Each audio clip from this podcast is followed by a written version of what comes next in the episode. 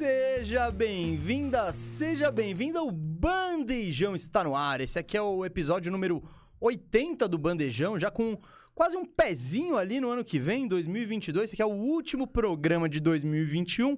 Tá sendo gravado um pouquinho antes, é verdade. Aqui ó, a gente tá, sendo- tá gravando dia 14 de dezembro. Mas, como é fim de ano, mas nós não poderíamos deixar você, que nos acompanha tanto, que você que dá tanta moral pra gente, não poderia ficar sem o bandejão na quinta-feira, o dia tradicional dele, mesmo no dia 30 de dezembro. Então tem programa inédito aqui.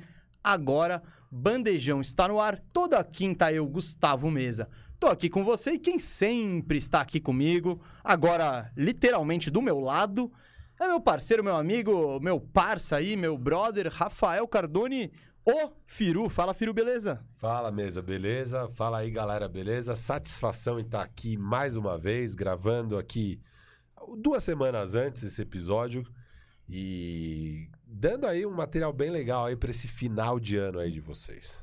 É isso, não podemos deixá-lo ou deixá-la na mão, né?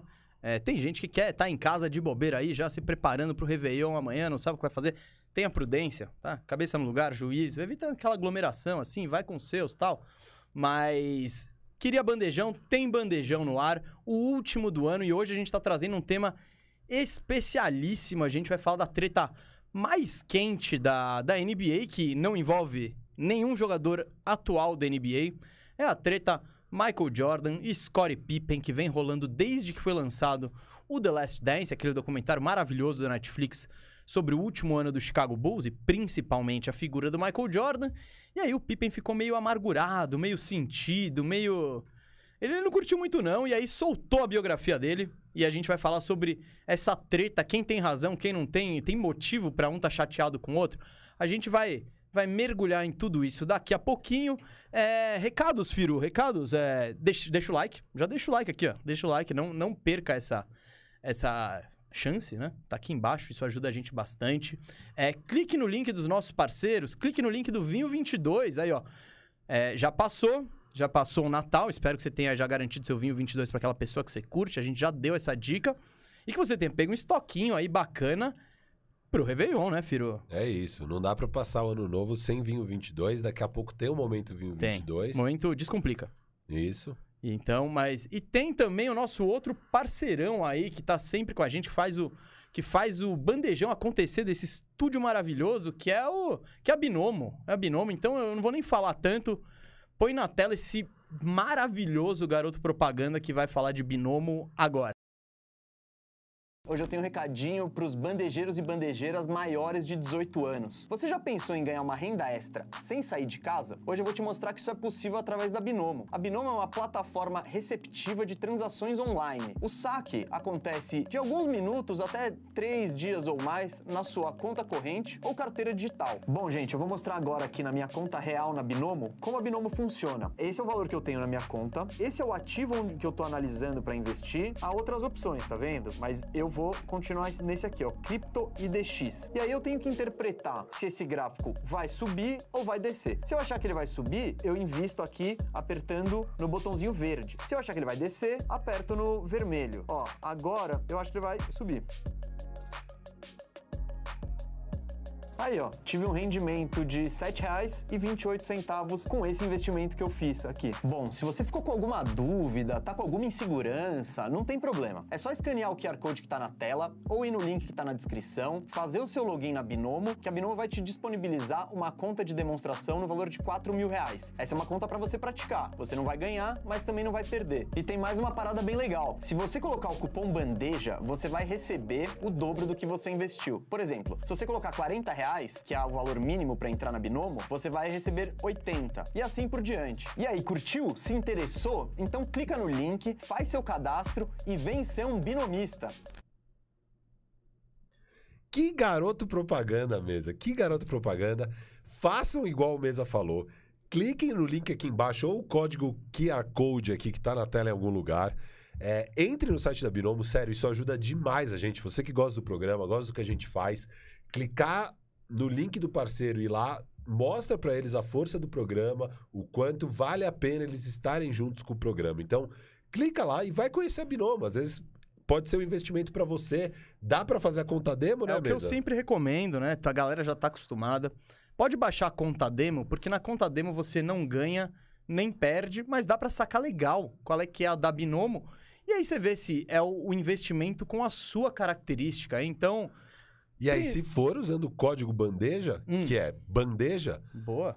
você ganha ainda um bônus no seu primeiro depósito. Aí, É isso, mas dá moral pro, pro bandejão, pra mim, pro Firu, mostra pra Binomo que você curte a gente, que você tem interesse na Binomo, clica aí, porque é isso, tendo uma parceira como a Binomo, ela ajuda a gente a ter essa estrutura maravilhosa e ajuda a gente a ter um programa legal e ajuda a gente também a ter moral, né, com nossos convidados, porque hoje temos convidado, né, Firu? Convidado muito especial. Segunda vez no Bandejão. O cara já veio aqui, ele, ele está de volta pra essa pauta especialíssima aí. Com Trouxemos... ele é sempre temas especiais. É, ele, ele- a primeira vez que ele veio foi pra falar, foi quando a NBA paralisou por causa da morte, acho que foi o Jacob Blake, não foi? Virou. Foi, foi quando, foi quando dentro da bolha, os jogadores do Milwaukee Bucks fizeram aquela, aquela paralisação e depois todo mundo aderiu. E aí a NBA parou dentro da bolha por uns dois, três dias, acho, até chegar numa solução. É, então era um momento bem conturbado, especial, bem legal. E fizemos um episódio muito legal com o nosso convidado. Sim, bom, nosso convidado tem dois podcasts que eu desde já já recomendo, que é o Basquete FM Na Era do Garrafão. E vou parar de enrolação, Renan Ronche, seja muito bem-vindo novamente ao Bandejão, pela primeira vez no estúdio, hein? Pois é, assim, é comentar, assim, o prêmio de evolução do ano, né? Porque pegando aqui Most improved pra nós. Aê, moleque. o que era antes e o que é depois é, é outra vibe. Ainda mais pra comentar rinha de idoso, né? Que, é o que, eu- é- era o que eu mais estava ansioso pra falar. Então, obrigado pelo convite aí, parabenizar também o trabalho maravilhoso de vocês. O outro foi na Trox? Foi lá na, foi na loja de foi. camisa? Foi, foi. Foi nos nossos primórdios. A gente gravava, quando era só áudio, não tinha filmagem. A gente gravava no subsolo de uma loja de camiseta. é, que futebol. aí as camisetas davam uma acústica legal e tal. E a gente gravava lá, só com o gravadorzinho era esse mesmo microfone. Mesmo microfone. Que é uma beleza de microfone. É, e era esse esquema bem roots, né? O, o Renan tava aqui antes falando: caraca, vocês evoluíram de, daquilo lá pra, pra esse estúdio aqui. Então, e o céu é o limite. Aí o Bandejão vai ainda mais longe com a sua ajuda, com essa moral que você dá pra gente. Clica em tudo aí, geral. Clica geral, é, deixa seu like, já falei. E bom, vamos pro programa. Eu vou ser bem. Eu gosto muito de ser sincero com a nossa audiência. Eu tô me sentindo como aquele aluno que não fez a lição de casa direito, né? Porque o Firu leu toda a biografia, o Renan leu toda a biografia e eu não li. Mas eu, eu li algumas partezinhas. Não me olha com essa cara de reprovação, tá? Mas vamos conversar sobre isso. Mas essa treta aí tem um pano pra manga. Não precisa, não é só isso. É, já começou no Last Dance. Foi até, inclusive, uma maneira meio. Ninguém esperava, acho, o Pippen ficar tão amargurado, porque na época mesmo do lançamento do, do Last Dance, o Pippen já começou a soltar as abelhas dele ali, já fala, meu, mas é um absurdo, isso aqui é. Só tá exaltando o Jordan, não foi bem assim, pô.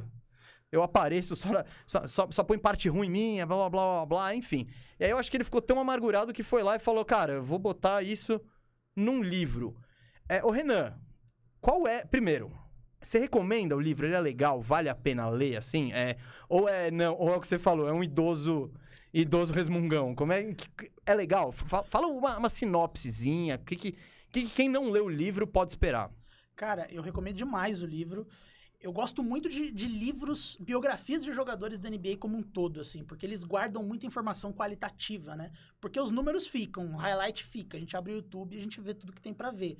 Agora, o cara bravo porque fulano não passou a bola pra ciclano tal, é um negócio que, cara, você vê nos livros, então, a biografia do Dr. J é foda, a biografia do Jerry West é foda. Então, assim, eu recomendo muito. E o livro do Pippen, ele não é só polêmica pela polêmica, né? Que é o que eu acho que as entrevistas deram a entender. Eu recomendo demais. Ele fala de aspectos da carreira completa dele, da época dele no Portland, em Houston, coisa que a gente nunca ouviu. Você não ouve, né? Falar que o tempo que ele jogou lá em Houston, o que, que deu errado.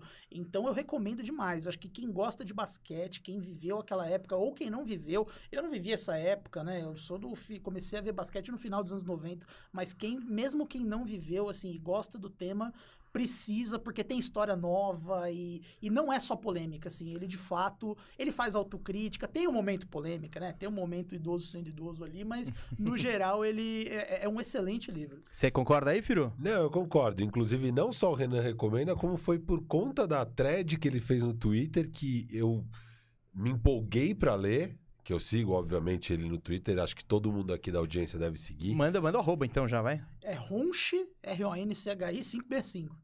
565. 565? 565. Boa.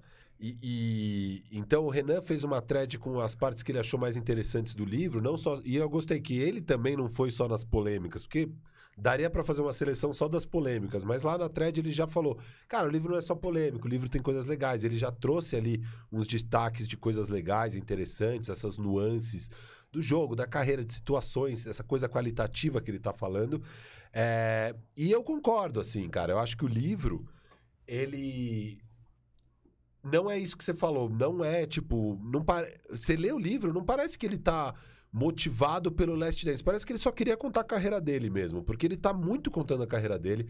Ele elogia o Michael Jordan da forma que o Michael Jordan tem que ser elogiado. Ele fala que o cara era um monstro, coisas que só ele consegue fazer e tal. E não tem essa pegada. Só que, óbvio, e ele fala, depois, no fim do livro, ele fala que, pô, era um projeto de muitos anos, de antes do Last Dance. Só que é isso, a vida, você vai postergando as coisas e tal. O que ele fala muito é, quando sai o Last Dance, o que ele sente, mais do que a raiva e tal, é que se ele não contar a história dele, ninguém vai contar a história dele.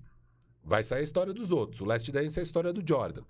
É, então, e aí ele se sentiu particularmente motivado em trazer aquele projeto. Mas eu acho que ele traz o projeto, assim, para falar da carreira sem muita amargura, sem querer acertar as contas, lavar roupa suja tal. Mas, de fato, na, na, na ronda de entrevistas, de divulgação, né? Aquela aquela turnê que você faz para divulgar própria, o livro. A própria matéria, o próprio trecho, né, do livro que foi divulgado na revista GQ e que é, gerou um grande away e uma grande promoção, é sobre isso. É sobre é, a então, parte do, do, do, Jordan. E de fato, ele ficou puto com o Last Dance. O Last Dance foi uma motivação. E de fato, ele fala coisas ruins sobre o Jordan também, porque, óbvio, é, a galera mistifica. Ele não tem como mistificar, né? Ele é um. Ele viveu ao lado daquele ser humano por 10 anos. Então, ele com certeza não tem uma visão mistificada do Jordan. Não é nem por.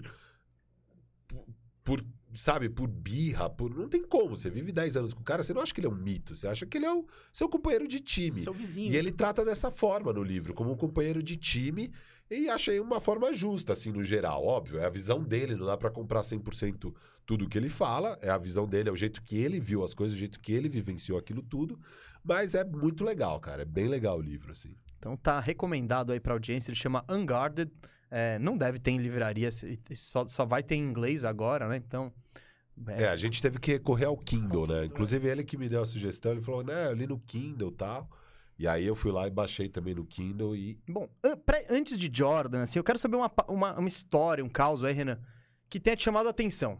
Não, não, não vamos entrar ainda na polêmica, e eu, eu acho que mais tarde a gente tem que ver o, entre aspas, quem tá certo, vai. Porque Tá. Temos muito claro duas visões, né? O Last Dance e agora a visão do Pippen sobre muito do que está sendo retratado ali. A gente vai chegar lá. Mas o que, o que, ele contou que te surpreendeu ou que você não sabia ou que você falou, cara, que, que da hora essa parte, assim? Cara, uma coisa que eu não sabia era a conexão. A conexão não.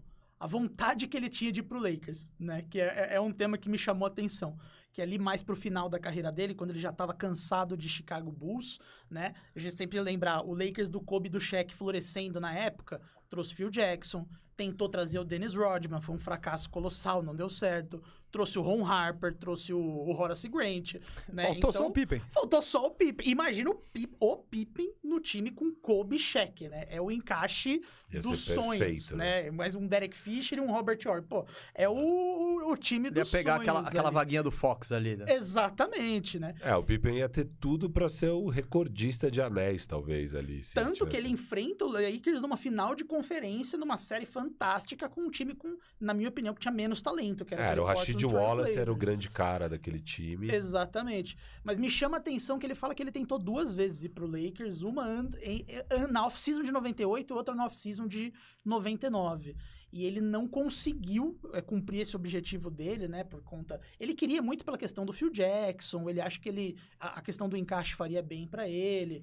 É, ele, ele queria acaba... muito jogar com o Kobe, né? Exatamente, ele fala muito bem do Kobe, ele queria ser um, um mentor pro Kobe, ele fala um, um, pouco a respeito disso, e ele não conseguiu, mas a história que eu mais gostei foi a que ele tentou na off-season de 99, né? Porque em Houston, ele odiou o período dele em Houston, né? Por quê?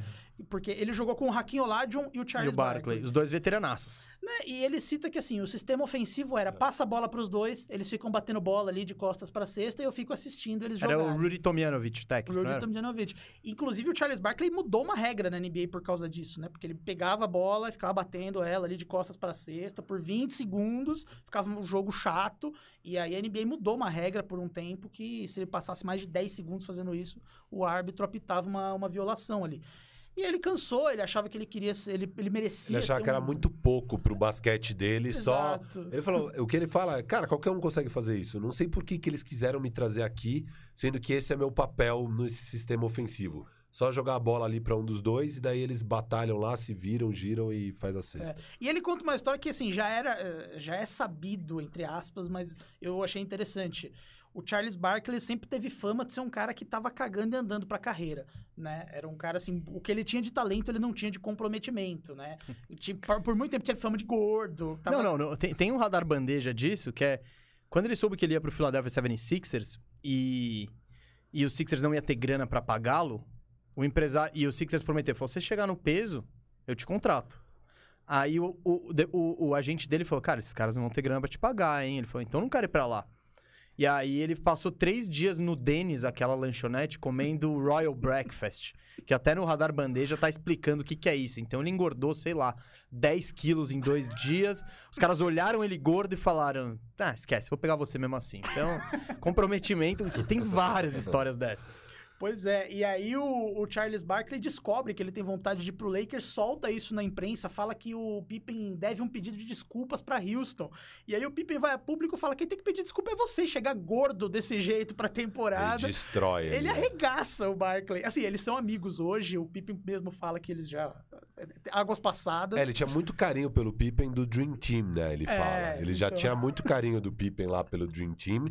Mas o, o ano em Houston é um desastre, é um assim. Desastre. E o Pippen fica muito desapontado com a falta de comprometimento do, do, do Barkley. Do Barkley porque e, ele, e as coisas vão mudando ao longo dos anos, porque ele tinha essa imagem do Barkley, e aí no Dream Team, em 92, em Barcelona, ele perde totalmente essa imagem, porque ele fala que o cara que treinava mais duro depois dele mesmo era o Pippen. Era, era o Barkley. O Pippen fala que o Barkley era o cara que treinava duro igual ele lá no, no Dream Team e tal. Então ele tinha uma imagem boa. E aí quando ele vai para Houston, o, é meio conturbado. O Barkley chega tem uns problemas ali na off-season, né? Na, na, na, na, apresentação ali pra temporada tal. Acho que o Barkley tá gordo. Acho que ele também vai jogar golfe, né? Ele vai jogar golfe com é. os caras e ele fica puto. Tem umas questões assim que ele falou, pô, eu esperava mais do Barkley, sabe? Mas eu achei até engraçado. O Barkley deu uma entrevista falando desse momento do Pippen, né? Que ele tá transtornado que eu achei interessante o comentário do Barkley. Ele falou assim, cara, a gente já tá na idade que a gente tá velho né? É pra gente tá fazendo as pazes, tomar uma cerveja, relembrando os velhos uhum. tempos. Não é pra virar e falar, ah, o Michael Jordan é isso, o Michael Jordan é aquilo. Achei interessante que o... Eu, eu, meio que concordo com o Barkley, mas você lê o livro, você entende o ponto do Pippen. ah, cara, ele... é, ele tinha finaleira de carreira, né? Ele falou, Exato. meu, vamos, pô... E, e, ele, e o Pippen tá... ficou claro isso, ele ficou na sombra do Jordan. Claro, ele, fico, ele não seria tão famoso se ele tivesse jogado num num Dallas Mavericks horrível por 15 anos. Ele, ele não teria isso. Então, estar na sombra do Jordan é meio que. É bom, ele ficou. Ele ganhou uma projeção monstruosa, mas ao mesmo tempo é a sombra do Jordan. Então eu acho é. que ele. E nessa reta final, ele deve. Ele, ele, deve ter ficado. Tipo, que era a chance dele falar, puta, mano. Ganhar um título para falar, não dependo desse cara, assim. Então. É, não, e ele, ele fala muito disso na biografia, né? Ele, ele, ele cita duas vezes que ele bate muito na trave. Essa vez de Houston não, porque Houston foi meio um desastre. Óbvio, ele foi para lá com a esperança de que esse Big Tree é, traria um título. Logo, já na metade da temporada, ele já vê que não vai dar certo. Mas ele fica, ele fica muito frustrado com o primeiro ano de aposentadoria do Jordan, que eles perdem sete jogos para o Knicks na semifinal. Ele acha muito que daria para ganhar do Pacers na final de conferência. e que na final contra o Houston eles também tinham chances de ganhar aquele time. É, e principalmente a do Portland contra o Lakers, né? Que o Portland era um time muito bom. É, jogo, vai para jogo 7. Com certeza quem ganhasse ali ganharia do. É Pacers, né? Que ia pra final. Pacers. O Pacers do outro lado. O, o Red time que passasse tava ser. tão, novo. É, o time que passasse ia ser favorito contra o Pacers. Era um timaço aquele do, do Portland. Tinha o Rashid Wallace, tinha o Jermaine O'Neal em começo de carreira, tinha a Arvida Sabonis, é, tinha um monte de jogador bom, o Stoudamire. É, e eles estão no jogo 7 com uma vantagem absurda e eles erram 23 arremessos seguidos e perdem a, a liderança ali na reta final. Então ele cita muito essas duas grandes chances Essa da carreira dinas- dele. Esse tri do Lakers, né, tem, tem, tem essas... Ah, essas né, marquinhas. Eu acho que todo campeonato, todo Sim, time sim, tem mas- esse tipo. Cara, porque depois que o time é campeão, fica muito sacramentado na nossa cabeça que, puta, era o melhor time, era campeão e tudo mais. Mas se você for ver a fundo, quase todo campeão tinha muitas chances de não ser campeão. É, é sempre no detalhe. Basquete é isso. É né? uma sorte aqui, é um detalhezinho ali. Cara, É que o dos próprio... três do Lakers, do tri, fica muito marcado esse Portland e o do Sacramento Kings, que Isso, o também. Kings tá, tá engasgado até hoje aí com, com a arbitragem e tal, mas é, esse time era, era de fato muito bom. Rashid Wallace, Pippen, Steve Smith, Stoudemire, Arvida Sabonis. Detlef Schrempf, né? Brian Grant, também. Greg Anthony, Bonzi Wells, Jermaine O'Neal, molecão. Então é um time profundo e bom, assim. E a ideia, quando acaba essa série, a ideia é que nos próximos 3, 4 anos, esse Portland ia ser o grande rival do Lakers. E no ano seguinte, eles largam muito bem, eles lideram o Oeste no começo do ano seguinte. E aí, até o trade deadline, eles fazem umas trocas, recheiam mais o plantel, e é o que tudo indica, esse rechear o plantel foi o que desandou. Porque daí o cara que era titular do nada virou reserva, perdeu minutos, o outro perdeu toques na bola, a galera começou a ficar insatisfeita, o time começou a desandar. Eles terminam a reta final da temporada meio f- 50% ali, e aí vão mal nos playoffs, e depois é uma troca desastrosa atrás da outra, até que vira o Portland Trail Isso que eu Blazers. ia falar. O time É, historicamente, que era o Zach Randolph, Darius Miles, toda essa galera aí que É, era... o, o único que não se envolveu com problema foi o Sabonis e a esposa dele foi presa dirigindo bêbada em alguma cidade aí dos Estados Unidos. Então, todo mundo teve algum tipo de problema. Mas, Firu, acho que você citou... Firu, ó, mesmo, você, você citou um, um exemplo que eu acho que o Pippen odeia profundamente. Que é quando você falou, ah, ele não seria tão famoso se ele tivesse Sim, num deve- Dallas Mavericks. E ele cita justamente a temporada de 94 como exemplo, que ele fala, cara, a gente jogou pra caramba, o Bulls foi um contender, eu joguei pra caramba, fico- ficou em terceiro na disputa de Terceiro. MVP, né? Per- perdeu no Knicks por detalhes. E o que, que todo mundo lembra daquela temporada? O jogo que, Que ele se recusa, que ele se recusa recusou entrar. a voltar pra quadra. Ainda mais depois do Last Dance, né? E, e isso é muito bizarro mesmo. E aí, acho que daqui a pouco a gente vai entrar nas polêmicas, mas é isso. Tipo, aquela temporada tinha tanta coisa boa pra falar, você podia não falar nada, você podia falar das coisas boas e das ruins, ou podia, sei lá. Mas não, eles só falaram disso. Então, Hum. Cara, assim, eu acho parece que que, é meio bizarro. Não dá pra ignorar isso, porque foi feio. Beleza, Cara, mas então foi fala das sempre... coisas não, não, não, boas. Não, não tô, não tô no The Last Dance mérito. talvez desce, né? Esse é, o ponto. Não, são, são episódios. O que não falta é minuto lá. Mas, tipo, eu acho que. Eu entendo que o Pippen fique chateado e, e, pô, e fale, não, mas eu fui, eu fui sinistro e tal, tal, tal. Cara, se você não chegar na final lá todo ano, se você, você, você- você vai ter menos destaque. E o Pippen, por mais amargurado que ele fique, isso é um fato. Ele é seis vezes campeão ao lado do Jordan. O Jordan foi MVP em todas as finais. Então, é natural que ele tenha um, um degrauzinho abaixo de, de reconhecimento aí, mas é o que eu, eu, eu, eu tenho, acho que, essa certeza. Eu não sei como seria a carreira dele num time ruim, ou, É, ou indo de situação ruim a situação ruim. Ah, ele não, ele, É um esse cara. si, né? Esse cara brigou todos os anos da carreira por título. Ele não teve um ano de tank, ele não teve um ano de Orlando Magic ali fazendo nada. O, o que é doido, assim, e que eu acho que é essa um pouco a visão que ele tenta brigar, é que eu acho que fica um pouco na cabeça das pessoas esse negócio do Robin. Ele odeia, ele odeia. Não, claro, deve odiar, Não, tudo é. bem. Mas. Porque, assim, às vezes fica passando a impressão que ele era tipo um Chris Middleton pro, pro, pro, pro Giannis. Giannis. É. E, e, e não é essa a relação de poder. Obviamente não é essa. Ele era um top 5, top 10 no máximo da NBA, mas talvez até top 5 da NBA. Então, assim, ele era um cracaço. E às vezes as pessoas, muitas vezes, quase sempre, as pessoas não tratam ele como esse cracaço.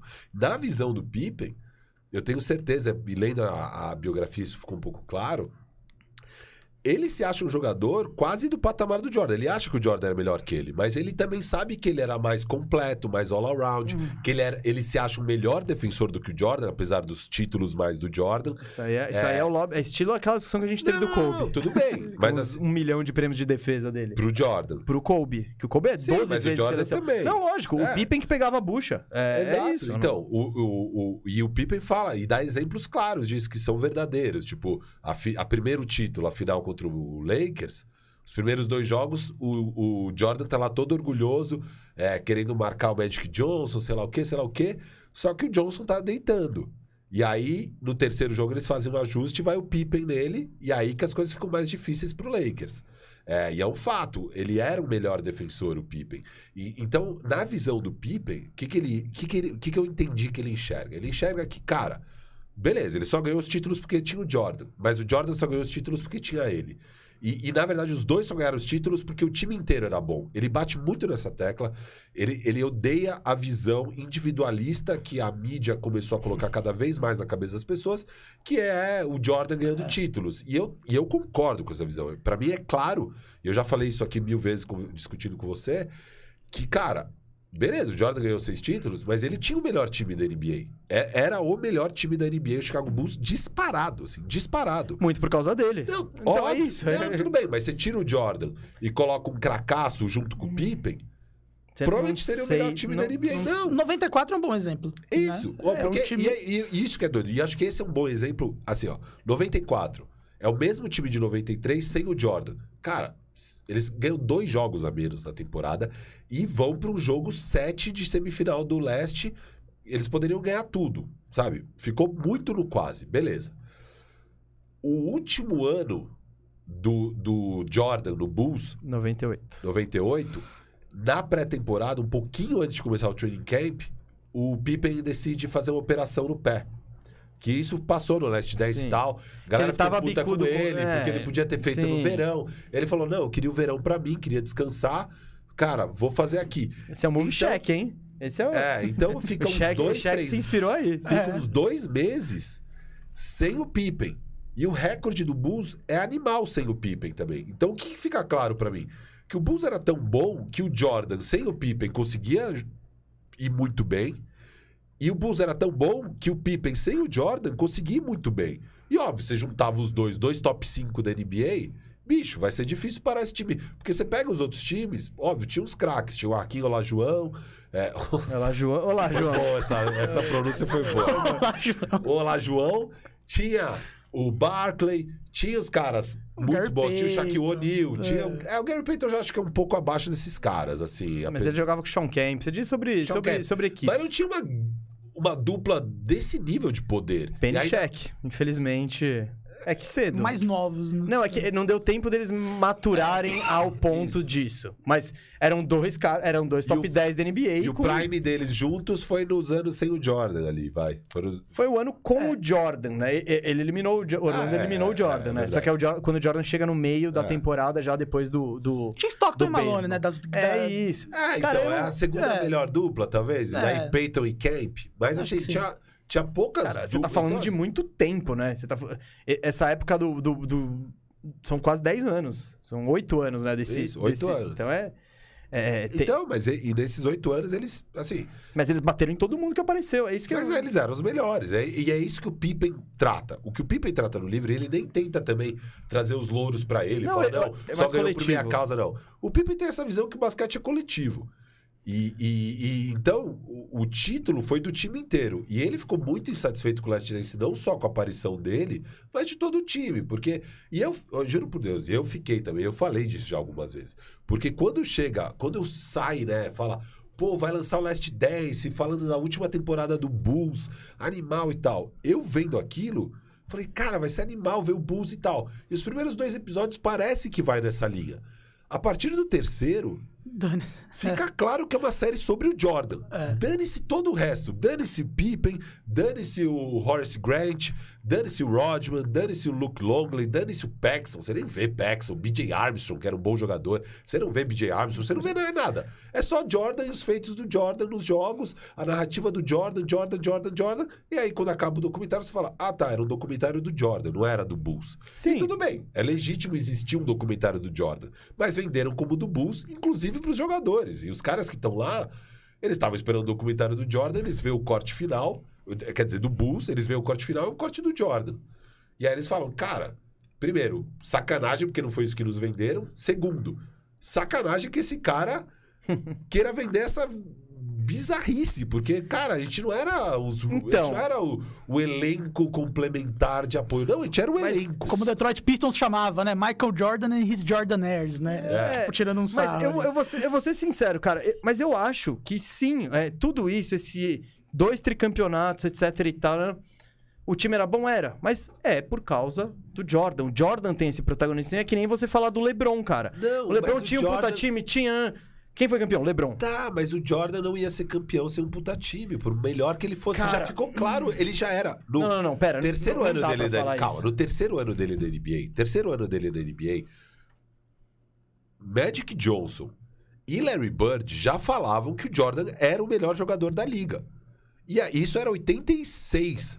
É o ano do Deus disfarçado de Sim, Michael Jordan. isso, né? aquele ano. Que Ele meteu Cara, 61 pontos no Boston 63, Celtics. é. E perdeu o jogo. E perdeu o jogo. 86, cara, é, é- são cinco anos até ganhar o título. E quando que ele vai ganhar o título? Primeiro, quando tem um puta time, já tem Horace Grant, já tem Pippen, já tem sei lá o quê. E quando o time tá jogando um basquete mais coletivo, porque sai o Doug, Doug Collins. que o Pippen fala muito disso. O Doug era um apaixonado pelo Jordan que queria mais o Jordan fazendo 40 pontos por jogo. E aí ele Isso a- aparece no Last Dance ele também. tem aquela temporada de 37 pontos por Ele jogo. dá umas cornetadas fortes no Doug do Collins, Doug, ele não gosta do Doug. E aí o time dá certo a hora que chega o. o, o caramba, o. Phil Jackson. Phil, Phil Jackson. É, e- então, Mas- cara, não adianta ficar. é, Assim, eu entendo, você compra essa narrativa, a gente sabe. É, é, é, e é essa narrativa que ele quer bater no livro. Porque. Ah, não ganharia ser o Jordan. Óbvio que não ganharia ser o Jordan, mas não ganharia ser o Pippen, não ganharia ser o Horace Grant. Sim, mas o que eu digo é, é mais fácil você montar o elenco complementar tendo a estrela do que você ter a Não, estrela dúvida e... é. O mais difícil é, achar o Exato. Jordan. É, então, óbvio. É, é isso que eu tô achar o querendo dizer. Eu entendo o Pippen e todo mundo se sentir amargurado. Eu acho que o Last Dance, não, ele não se propõe a ser um... é, o que você falou, eu concordo. Ele é sobre o Jordan. O Jordan e as pessoas que estavam em volta do Jordan nessa época, tá? Não, é, e eu acho que tudo bem e existir um pode ser. Não, assim, isso, né? Enquanto isso, a gente tá concordando, mas eu só. Eu entendo a amargura das outras pessoas, mas eu entendo também que, cara, sim, é. Tá bom, todos vocês, de certa forma, devem ao Jordan. Porque foi ele que o principal responsável por essa parada rolar. Por ter um The Last Dance. Se não fosse o Jordan, se fosse o Kevin Johnson, não teria um Last Dance. O Bulls podia ganhar um título tal e legal e. É, é, Então, mas até um ponto do Hum. Pippen, é, ele fala. Um ponto que ele critica, né? Quando o time perde, o Jordan foi super bem, o É resto lógico. não foi o suficiente. Quando o time ganha, Michael Jordan é um deus. E ele cita que tem algumas situações que o time empurrou o, o, o Bulls quando o Jordan tava mal, e esses momentos ninguém se lembra. Ah, total. E- Ele bate muito no jogo 6, Jogo seis das finais das, de 92. 92 contra o Portland. Que o time tava horroroso, tava perdendo de 10, 12. 19, chega a 19. 19 pontos, é. 19 pontos, final do terceiro quarto, 19 pontos. É, eu até assisti ontem mesmo esse jogo, pra, porque o Pippen fala muito desse jogo. E aí eu falei, é, deixa eu assistir. Que é o pra- exemplo. É, é- é a justificativa dele que baseia toda a tese dele. Não, né? mas não é só. O que ele fala, o que ele fica puto é que no Last Dance não mostra Ignoraram. nada desse Ninguém- jogo. É. Mostrou, ele. Mostrou arran- o shrug mostra- game, É, tá mostra ele errando um arremesso livre em algum jogo dessa série, provavelmente. E aí, esse jogo que o time. O time faz um 15 a 2 no começo do quarto quarto, com, o Jordan, no banco. E o que, que o Pippen fala? E é verdade. O time passou a jogar ali um basquete coletivo. Antes estava Jordan ISO, Ball. Jordan Ball. Até. Eles tomam um pau no terceiro quarto. E as poucas cestas que eles fazem é uns lances que o Jordan parte pra dentro, ele vai tomar o toco, e aí, por não ter alternativa, ele toca. E aí, quando ele toca, o Paxson tava pegando fogo, o Paxson faz umas três bolas, o BJ faz uma. Daí tem muito Pippen. E o Jordan mesmo é o principal pontuador do terceiro quarto, ele faz acho que sete pontos no terceiro quarto. mas mesmo assim é pouco, eles tomam um pau e vai pra 19 a diferença. Aí começa o quarto quarto, acho que ele tá com um pouco de faltas ali, o Jordan, fica no banco. E aí, cara, defesa indo pro ataque, troca passe, troca passe, todo mundo fazendo cesta. O Pippen fez umas cestas absurdas nesse jogo. E aí, faltando sete minutos, já tá só três pontos a diferença. E aí o Jordan entra. E aí, óbvio, o Jordan joga pra caramba. E o Pippen nunca tira isso do Jordan na biografia. Isso que eu acho legal. O Pippen sempre fala, cara. Aí o Jordan foi lá e fez as coisas que só o Jordan faz. Ele sempre fala isso na biografia. Ele ama o basquete do Jordan. Porque as entrevistas eh, deram a entender os cortes que vieram que ele falou que o Jordan não era tudo isso. E isso não é verdade, né? É. No livro. Não, e isso eu acho muito bom deixar claro, principalmente vocês que leram, porque. Inclusive, o, a thumb desse episódio, o título deve estar indo por aí. A gente não, Tem uma frase ainda. que é mentira, né? Que falaram, que ele falou que o Michael Jordan não, não seria um superstar sem ele. E ele fala exatamente o contrário, né? É, Tem muita coisa que eu vi no Twitter que, cara, é, é Não, mentira. Eu assim, acho não- que a grande mágoa. Talvez ele tenha falado em umas entrevistas. Falou bêbado, livro, né? Ele, é. ele- ele lançou a marca de tequila, whisky, não foi? no lançamento do evento, bebeu, Ah, ah, lá. esse é um bom pra promover, hein? Já toma várias ali e sai pra promover É. o negócio. Não, eu acho que ah, a grande questão, né, de- dessa birra e tudo, eu acho que é o que o Firu falou. do- de vender o Last Dance como uma série do Bulls quando é uma série do Jordan. Então, tipo, sim, o, o, o Pippen não vai ser louco de falar eu, eu, fui, eu fui igual o Jordan, não sei o quê. E, e ele tem razão quando ele diz, cara, o time e a equipe foram uma puta contribuição pra ele ser campeão. Óbvio, com um time zoado, você nunca vai chegar. E você falar os três primeiros anos da liga, ele já era o melhor e blá blá blá. Eu, eu entendo que tem um período de, de maturação do cara ter tudo e, e, e aprender o jogo cada vez Aprender mais. a ganhar, né? Isso, aprender a ganhar. E o Jordan, ele subiu essa escada. Claro, ajuda muito. Aquele time do Bulls do início da carreira do Jordan era uma, era uma piada. Era os caras. O George Jervin de 47 anos ali jogando. Era Exato. muito- é- Era um time recreativo, quase, do jeito que eles falam e como a galera encarava o basquete. Eles não estavam nem aí.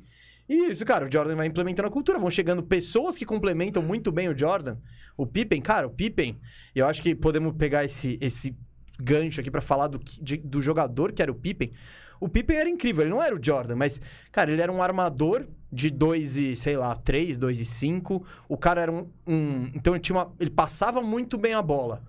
Cara, ele, ele conseguia, ele tinha uma explosão, ele chegava bem no aro. Um marcador absolutamente implacável, assim.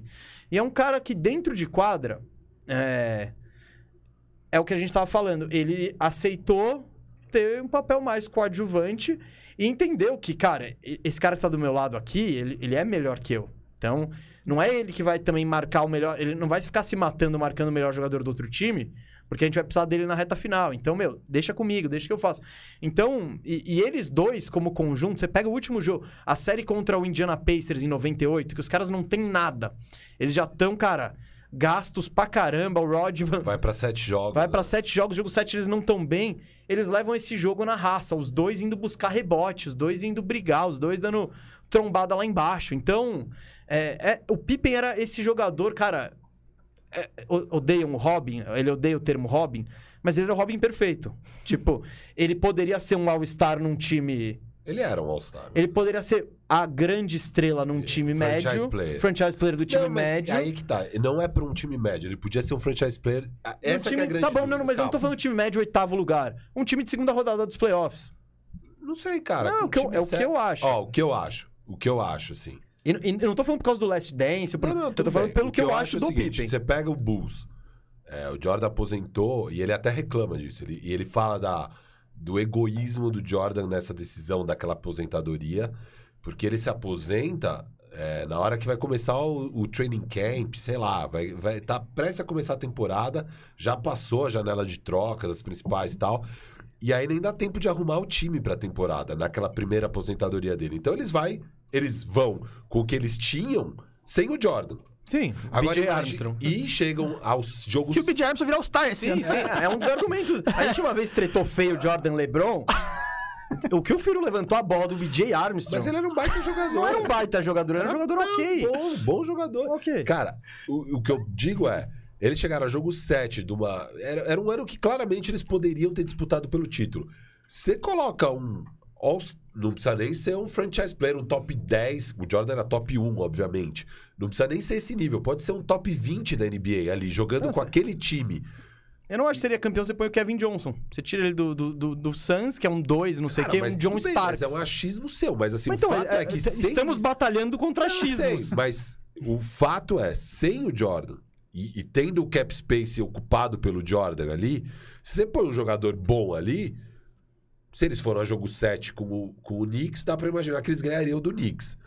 Se ganhariam do Knicks, cara, eles poderiam ter realmente. Então, assim, eu acho que dava sim pro Pippen ser o franchise player de um time campeão. Eu, eu acho que é muito essa visão que você tem que ele luta contra na biografia, sei, que não, é. e- e a ah, vida ele inteira. poderia ter sido um All-Star num time e tal. Não, o que ele acha é, ele poderia ter sido franchise player de um time campeão. Óbvio, Eu ele ia tenho- precisar então- ter bons companheiros, sem dúvida. Sem dúvida, ele ia precisar ter um Pippen do lado dele. Ia precisar ter um É. Pippen. É, não o Pippen nas características do Pippen, óbvio, porque não faz sentido ter dois Pippen no time.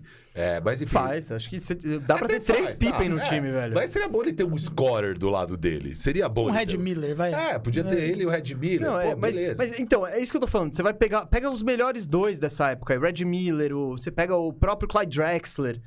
Eu não acho que tro- é, você põe eles lá, é uma garantia de título, seria Não, com não é certeza garantia, campeão. mas eu acho não, que ele- teria mais chance? Isso é evidente. Não, então, mas ele já chegou perto sem isso. Se coloca isso, eu acho que daria. Então, eu, eu vejo, e eu queria perguntar pro Renan como que ele vê o Pippen. No fim das contas, o que, que você vê o Pippen? Você vê ele um cara. Cara, muito bom, All-Star, óbvio, baita defensor, mas que tinha que ser um coadjuvante? Ou você acha que ele é um cara que poderia ser esse número um em algum outro cenário, se a carreira É, dele eu seria acho que coadju- ele, ele nunca foi um coadjuvante tipo Steve Kerr. Não, ele foi- que não. Ele, ele, tá, ele tá na capa do filme. Ele não é o principal ali, mas tá tipo Robert De Niro e o, o Pippen. Não, tá porque às ligado? vezes eu, eu tinha um pouco essa visão que o Pippen era, sei lá, ah, um top 15 ali da NBA, um cara muito bom, um facilitador, bababá, babá.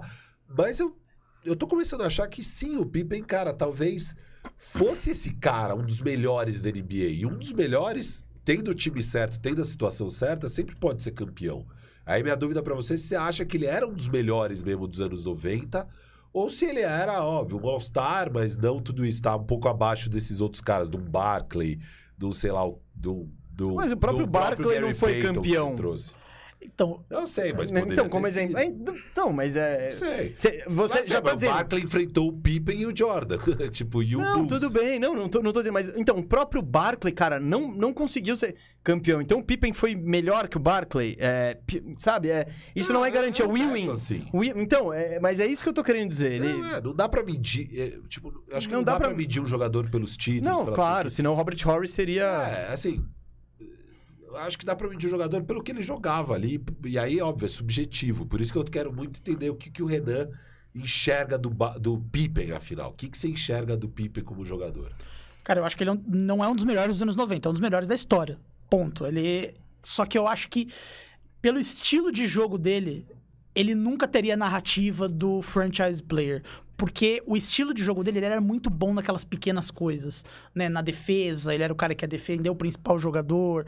Então, por exemplo, vamos supor que ele jogasse no Portland Trail Blazers do lado do Clyde Drexler. Quem eu acho que era o melhor jogador? Pippen.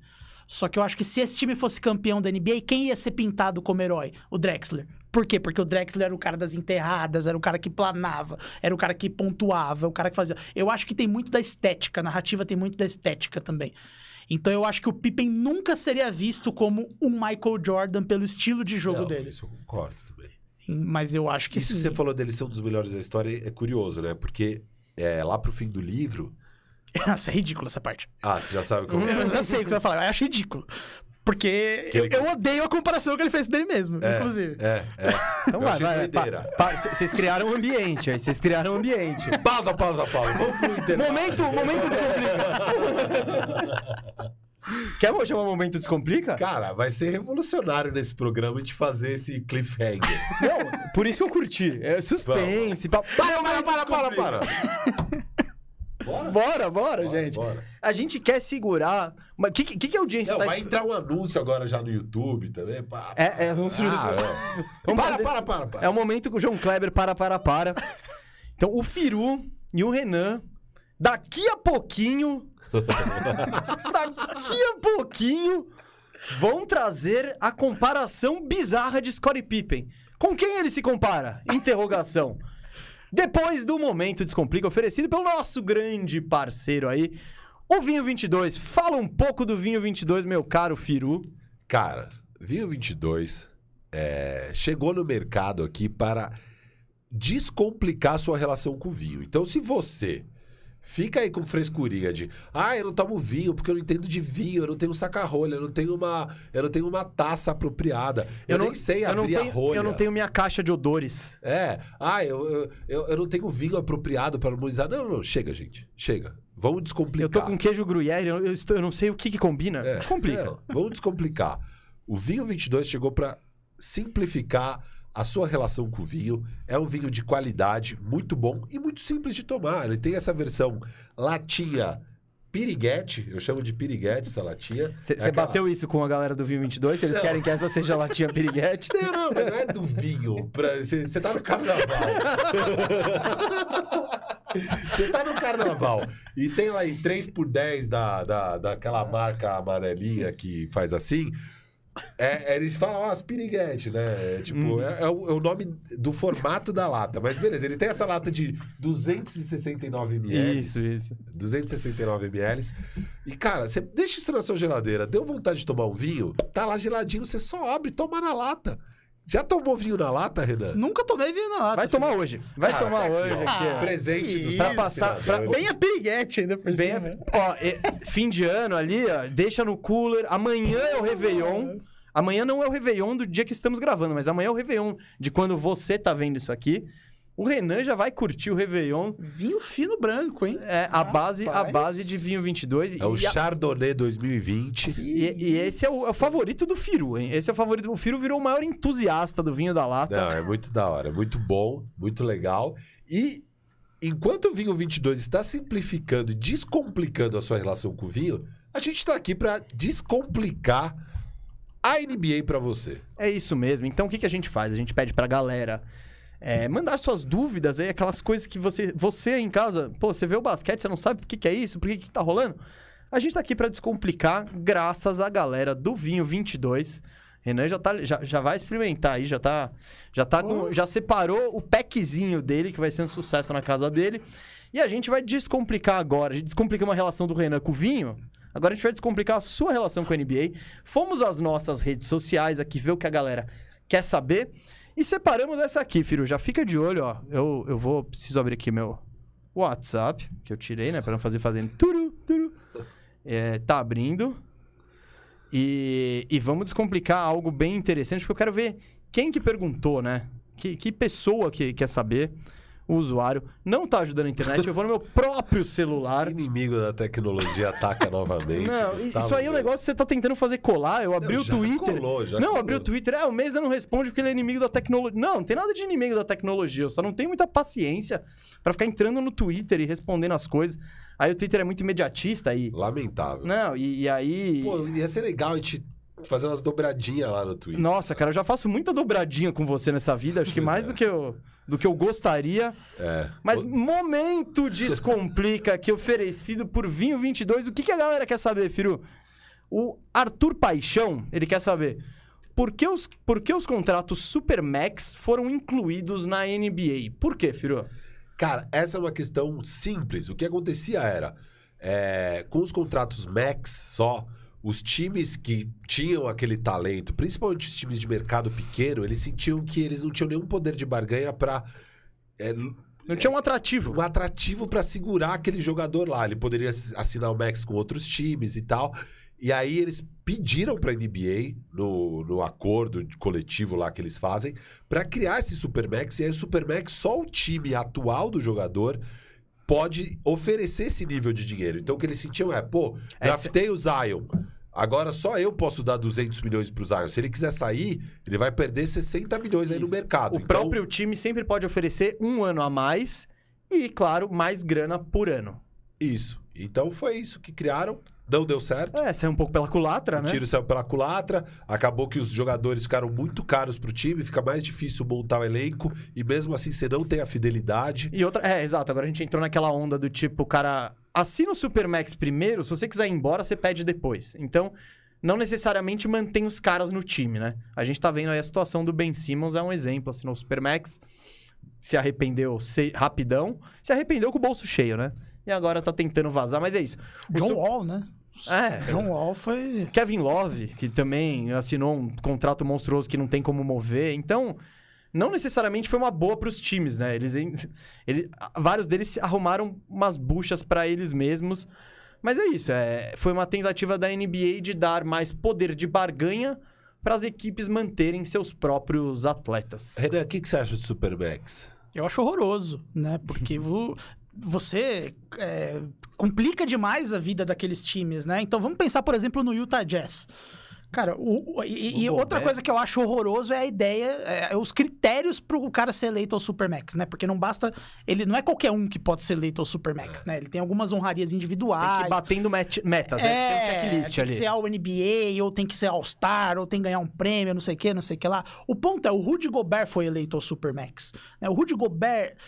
e aí fica aquela situação, o Rudy Gobert, ele vale um Supermax? Na minha opinião, não vale. Não, não vale. O Utah Jazz conseguiria substituir o impacto do Rudy Gobert com as ferramentas que eles têm na mão? Não tem. Então, ou ele paga, ou volta pra ser um time... Ele ficou refém da situação. É, Você fica refém, e aí, o que eu- um jeito que eu acho que poderia consertar um pouco o Supermax é o dinheiro adicional do Supermax em relação ao Max não contar pro cap space. Porque aí fica benefício do time, sabe? Não entra em luxury tax, não entra em nada. Você, você- beleza, você vai pagar aquilo pro jogador, mas não vai Acabou. contar na sua folha E salarial. outra coisa, Eu o acho cara que essa é uma solução. E, e vou, vou arrumar a sua solução ainda. Saiu, você vai abrir mão de alguma coisa. Desse bônus. Você esse perde bônus, o Supermax, você só você tem só ganha no seu time. Pediu pra ser trocado, Tipo, perdeu esse quanto que é por cento a aí mais? eu topo, Você tem que 15%? mexer no contrato do cara. Não, já, né? já tá previsto. Então, ah, tá legal, 15% a menos. É. Que é o Ah, tipo, você sair de lá... E se ele sai no meio da temporada? 15%. Mas, Aí vai- beleza, é proporcional. jogos proporcionais. Tá, a, gente, tá. a gente ainda vai ter que chamar nosso advogado aqui pra redigir perfeito. Eu vou, eu vou falar com, Com o Adam. Com o Adam. O Adam- eu acho que o Adam tá meio injuriado com você aí, com o tanto de êxito que você tá tendo organizando o Fantasy. Ele talvez esteja meio, meio ciumento. Não, não, ele, Ele- ele, não- tá o querendo Firu- copiar minha Copa Mamba já. É, então. é, eu não sei, mas ele No não vai te dar os créditos. A gente fez um A gente. torneio dentro do torneio. Cara, você precisa ver o regulamento. Que coisa bizarra. Não, é. É, é muito bom. Se você vai bem, você só se dana. Você pega o calendário pior. Ele Óbvio. perdeu. Ele, ele, ele começou 0,5 e garantiu um 3-5. calendário horrível. Já tô 3 Maravilhoso. Não, é a chance dos caras voltarem pro campeonato Os caras. e não abandonarem. Os caras. Os caras, é a primeira vez que eu tô lá embaixo. Eu criei isso, eu tava lá em cima. Não é? Não foi pra mim. Eu criei pra aqueles bandos de pé de rato. Yuri, E aí dizia, é, Yuri, Cauê. Cauê Os precisa. caras desiste. Só que esse ano, infelizmente, meu time tá uma draga. Você joga fantasy ou não? Eu jogo um fantasy, mas ele é bem simplão, assim, não é nem de Yahoo, nem nada. É um fantasy vitalício lá que o pessoal do Bola Presa fez em 2010 e até hoje tá, tá rolando, assim. E é com, com os caras do Bola Presa? ou- Eles saíram, e aí Eles virou o, o fantasy do Bola Presa. Sem o Bola sem Presa. o Denis, sem o Danilo, mas a galera continuou lá. É bem legal. Não, a gente tá. Meu time, cara, tá, tá bonito de se ver. Tá bonito. Tá bonito de se ver, tá bonito. E eu ainda não, não tive força máxima em nenhuma rodada. O pessoal tá me deixando um pouco mais pra baixo. Ninguém, absolutamente ninguém que Ah, tá o ouvindo Yuri- esse programa Yuri, quer saber do seu time. Você quer saber do meu time? Meu time? É, é- Não, a galera quer saber do seu. Pior que a galera quer saber do seu, porque o dele é tão trágico que uma das super. O franchise player dele é o Al Horford. E ele falou isso no grupo. Então, Aí é tá complicado. deprimente, Não, tá, tá deprimente. difícil a situação. Ó, mas é, minha defesa, eu tô sem meus piques 2, 4 e 5. Que você errou. Ele errou o pick 2, o 4 Eu tô sem. Eu tô sem. Não, mas você tá Eles- perdendo 25 pontos de média. Eles teriam a chance de Não, dar não a volta por cima. Ah, tava, tava. O cenário tava muito Não, o claro. Jalen Green vai dar a volta por cima. Você vai engolir suas palavras. Jalen Porque Green. ele vai passar de 25, então? Não, ele, vai, ele vai ainda terminar com quarentinha. Não, o Houston precisa começar a voltar a perder, então é muito bom ele voltar à escalação. Não, não, não, é muito injusto da sua parte como analista de basquete querer colocar na ausência do Jalen Green um bom momento do Houston. Não é isso que Não vai é isso. Foi uma mera curiosidade que o cara saiu e eles emendaram sete Você vitórias seguidas. Quando ele voltar, vai dar tudo bom ali. Vai dar. O. Bogdanovich também vai bater os quarentinha dele. Bog tá fazendo falta ali. Atlanta ontem perdeu pro próprio Houston. O Bog tá fazendo uma falta danada pro Atlanta. Danada. É, mas, mas seu time de fantasy tem o Michael Flop Jr. aí, que já, já batemos nessa tecla já. ano Cara, passado. É, é impressionante. Meu time deu tudo errado. Deu tudo Quem errado. poderia imaginar, Renan, que o Michael Porter Jr. ia se machucar nas costas? Ah, Isso aí já é chegou pra totalmente... temporada machucado. Ninguém sabia dessa lesão. Ele já chega machucado. Faltou hoje BR aí, hein? Faltou, Faltou faltou, hoje faltou. BR nessa. Me, me fe... Ali, meu segundo pique. Já, Aí já foi pro já. Não, e quando você erra o 4 e o 5 também, aí... Não, e o meu primeiro, que é o Luca, chegou com 260 pounds, gordo. Tá, ainda não tá nem pé. Já perdeu 10 jogos por causa do tornozelo. Tá, tá tudo difícil. É, muito triste, porém, é a hora que você tava esperando. Você. Isso, a gente deixou o clima é, de tensão no ar. A gente criou suspense há uns 15 minutos eu me atrás. senti o João Kleber Não, agora. total. Cara, então eu vou criar mais suspense. Eu lembro uma vez do João Kleber, velho. Eu, vou- eu eu já abri, o pa- o parênteses está aberto, eu ia fechar, não vou fechar. Eu lembro até hoje, eu tava na minha casa, eu devia ter, sei lá, 15, 13. 18, 15, 12. Não sei, não tenho ideia em que. Ficou da de nossa 12 a 18. infância É, exato. ao início da vida adulta fazendo o mesmo programa. O mesmo programa. E aí, era aquele da tarde. Não, aí, O bom é quando ele começou a introduzir. Porque antes era só para, para, para. Do Nada, ele introduziu um, dois, três, balança a. E ele, e ele, e tipo, tava aquele caos, né? O, o marido querendo bater na mulher, puto, enfurecido. E aí ele fazia, Uh, e começava a dançar, e o cara ali puto, era, cara, um circo. Era Não, então, eu, eu, eu tenho um exemplo muito claro, porque eu, eu lembro que esse dia eu assisti o programa do João Kleber inteiro. E, e ele, e ele manteve a pauta que ele sempre tem. É, tem uma revelação bombástica do famoso. e, mano, ele me segurou por uma hora. Uma hora. Ele e aí, e aí. Agora eu vou dar, agora eu não vou, agora eu não vou. Eu vou falar. Então, não, para, para, para. Vamos, vamos pro intervalo. Então, e, mano, eu fiquei uma hora assim, uma hora assim. Até que. Zero conteúdo. Ah, Zero cara. conteúdo, zero, era não só nada. conteúdo de para, para, para. É o dom de te prender pela curiosidade. Cara, e é um dom. Eu, eu, É eu respeito, ele eu era respeito. Bom, ele era bom. Então, esse dia eu joguei, sei lá, uma hora da minha vida fora, esperando a bomba da celebridade. Aí, o é que, que era? cliffhanger atrás de Não, cliffhanger. total, e é isso, a gente tem muito a aprender com ele. Aliás, João Não, Kleber, porra, eu sei que você Você tá... tá criando cliffhanger do meu cliffhanger. João Kleber, eu sei que você tá assistindo o programa. Você tá convidado. Não sei se você curte NBA, mas eu adoraria ter você aqui, cara. Eu juro, eu ia amar ter João Kleber sentado aqui. Então agora vamos o cliffhanger do cliffhanger, ó. Aí eu tava lá vendo a final do programa e ele precisa acabar o programa, né? Porque tem uma hora tem que terminar entre o jornal, sei lá.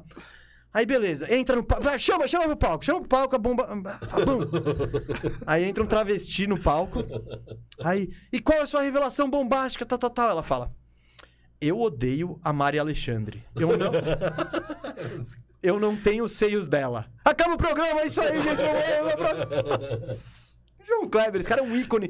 Se esse cara tava na TV com uma hora de horário nobre, duas, sei lá. É, era três horas, acho que lá. Não, e esse não era nem o teste de fidelidade, É, né? não, teste, nossa. Que teste. revolucionou uma, re- uma, uma geração. A nossa geração aqui. Esse aí era um... Bom, momento João Kleber. Agora eu vou voltar aqui pra onde você está esperando. Agora imagino até impacientemente. Já tem gente comentando aqui. É, de novo, esses caras entram. Os caras são bate-papo, cadê o conteúdo? Cadê o conteúdo? Não, o conteúdo tá aqui agora. Firu disse que Scottie Pippen fez uma comparação bizarra do próprio jogo no livro, na autobiografia Unguarded. O Renan matou na hora. Tipo, ele falou, ah, comparação bizarra, eu sei. Então eles concordam nisso. Eu também tô na expectativa, porque eu não sei, eu não li o livro. Eu quero saber aí, Firu, qual que foi essa comparação bizarra de Scottie Pippen em sua autobiografia? Cara, foi antes. vamos lá, vamos lá. Cara, foi assim, ó. Ele, ele vai lá e ele começa a comparar. É... Não, foi, foi. Eu achei que era zoeira. É, não sei. É, não, ele comparou assim, ele fala do tipo. Quando acaba tudo, ele fala, pô, mas cara, nossa dinastia ali era animal e tal. E na real, eu me garanto nessas dinastias contra qualquer uma das outras duas que vieram depois. Ele fala da do Lakers, ele fala, cara, a gente ganharia daquele Lakers. E Golden State Warriors, a gente ganharia do Golden State Warriors, o do Kevin Durant. Ele fala que ganharia daquele Golden State Warriors. E aí, ele decide entrar na comparação jogador a jogador do Golden State Warriors. E, e o argumento dele É, sei lá, ali ganha, o, o Rodman é melhor que o Draymond Green. É, o pivô deles, eu acho que ele tá falando do segundo tripit, não do primeiro. O Luke Longley. E aí ele fala do Luke Longley, ele fala que é melhor do que já veio uma Gui ou sei lá quem é o outro do, Eu do não lembro quem que Warriors. ele é do Fala do Warriors. É, ele fala dos dois pivôs que Ah, o tiveram. Looney lá. já devia estar lá. Não, ele não é o Looney. Tá. É, não é, É. aluno. O- só falta o Looney. O Looney não merece estar Ele aí na autobiografia de ninguém. E, e ele fala, o óbvio, Jordan melhor do que o Clay, e ele fala que onde eles realmente levam vantagem é o Curry contra o, É. o, Ron Harper. o Ron Harper. Mas a hora que ele fala do KD e ele, ele fala: ah, você pode escolher qualquer um dos dois. Entre ele e KD. Então, na visão dele, ele é um jogador desse nível. Nível KD. Eu e KD, escolhe qualquer um dos dois. Joga uma moeda e escolhe. Não. Não, né? Bom, Renan, comenta, você que leu. Não, não. Não, né? Não, Não. tenho o que falar. Não, eu, a gente tá falando do Pippen. O KD tem tudo de um superstar, assim. É, tipo, é o ele é o cara que vai aparecer no box score, que vai arremessar bola grande, que... Cara, o KD, a, a gente fala que... Eu considero ele a, é a super estrela mais maleável da história da... Tipo, não da história da NBA, pelo menos da minha geração, assim. É um cara que você põe ele...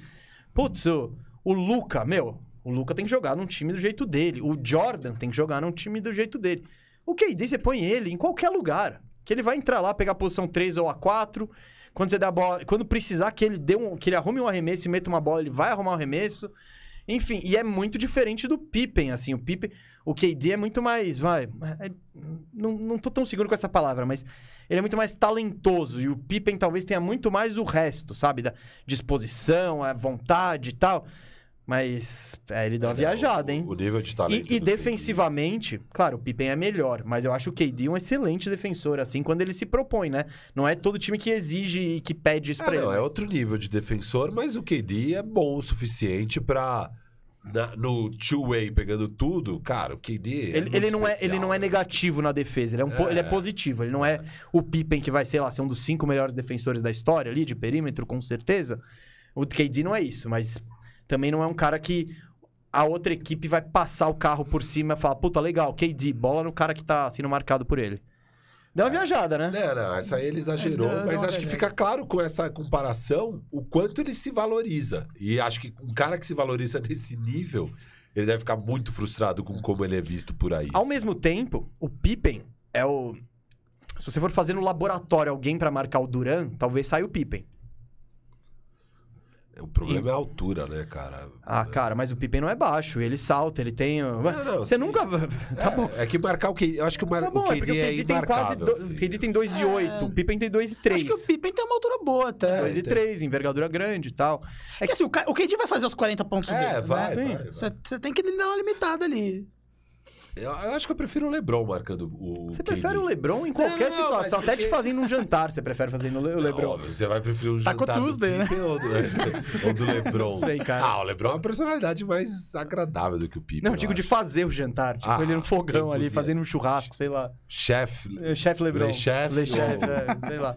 Não, o Lebron você escolhe em qualquer situação tal, mas o... Cara, é que o Pippen, o Lebron na defesa, é, é, o, é o que o Pippen foi do Jordan, cara. É, é, é. Ele poderia ter Não, sido o maior defensor. matchup específico com Sim, contra o KD. você tá O num jogo Pippen- 7 ali. É, o. Pippen é o melhor defensor do que o, do que o LeBron foi, eu acho, assim. Mas é, pro, pra pegar o KD... Cara, pegar o KD é, é Ah, o Lebron não difícil. conseguiu, né? Na, na final ali. Tudo bem que é um cobertor curtaço, mas o. Não, não, não, mas. Ah, mas ele podia ter anulado o Duran e o. E o Curry ter sobressaído. É, ele tava meio ocupado também fazendo 51 pontos, 10 rebotes, 10 Não, e quando você tem o assistências. Curry na quadra, você não pode pegar alguém É. e falar, eu vou focar um É. negócio aqui, Não, porque o esse é o Curry time quebra mais tudo, né? imparável aí da história, eu acho. Tipo, é, é o cobertor mais curto aí de todos os tempos, mas. Sei lá, eu, eu acho que seria um duelo interessante Duran contra Pippen aí. Daria. da- seria- Eu gostaria de ver esse, esse 1x1 aí. É, bom, Pippen já lançou a ideia, né? Mas É. não- tá difícil, né? Tem uma pequena diferença de idade aí. Mas então você acha que o Pippen é um dos melhores da história, assim?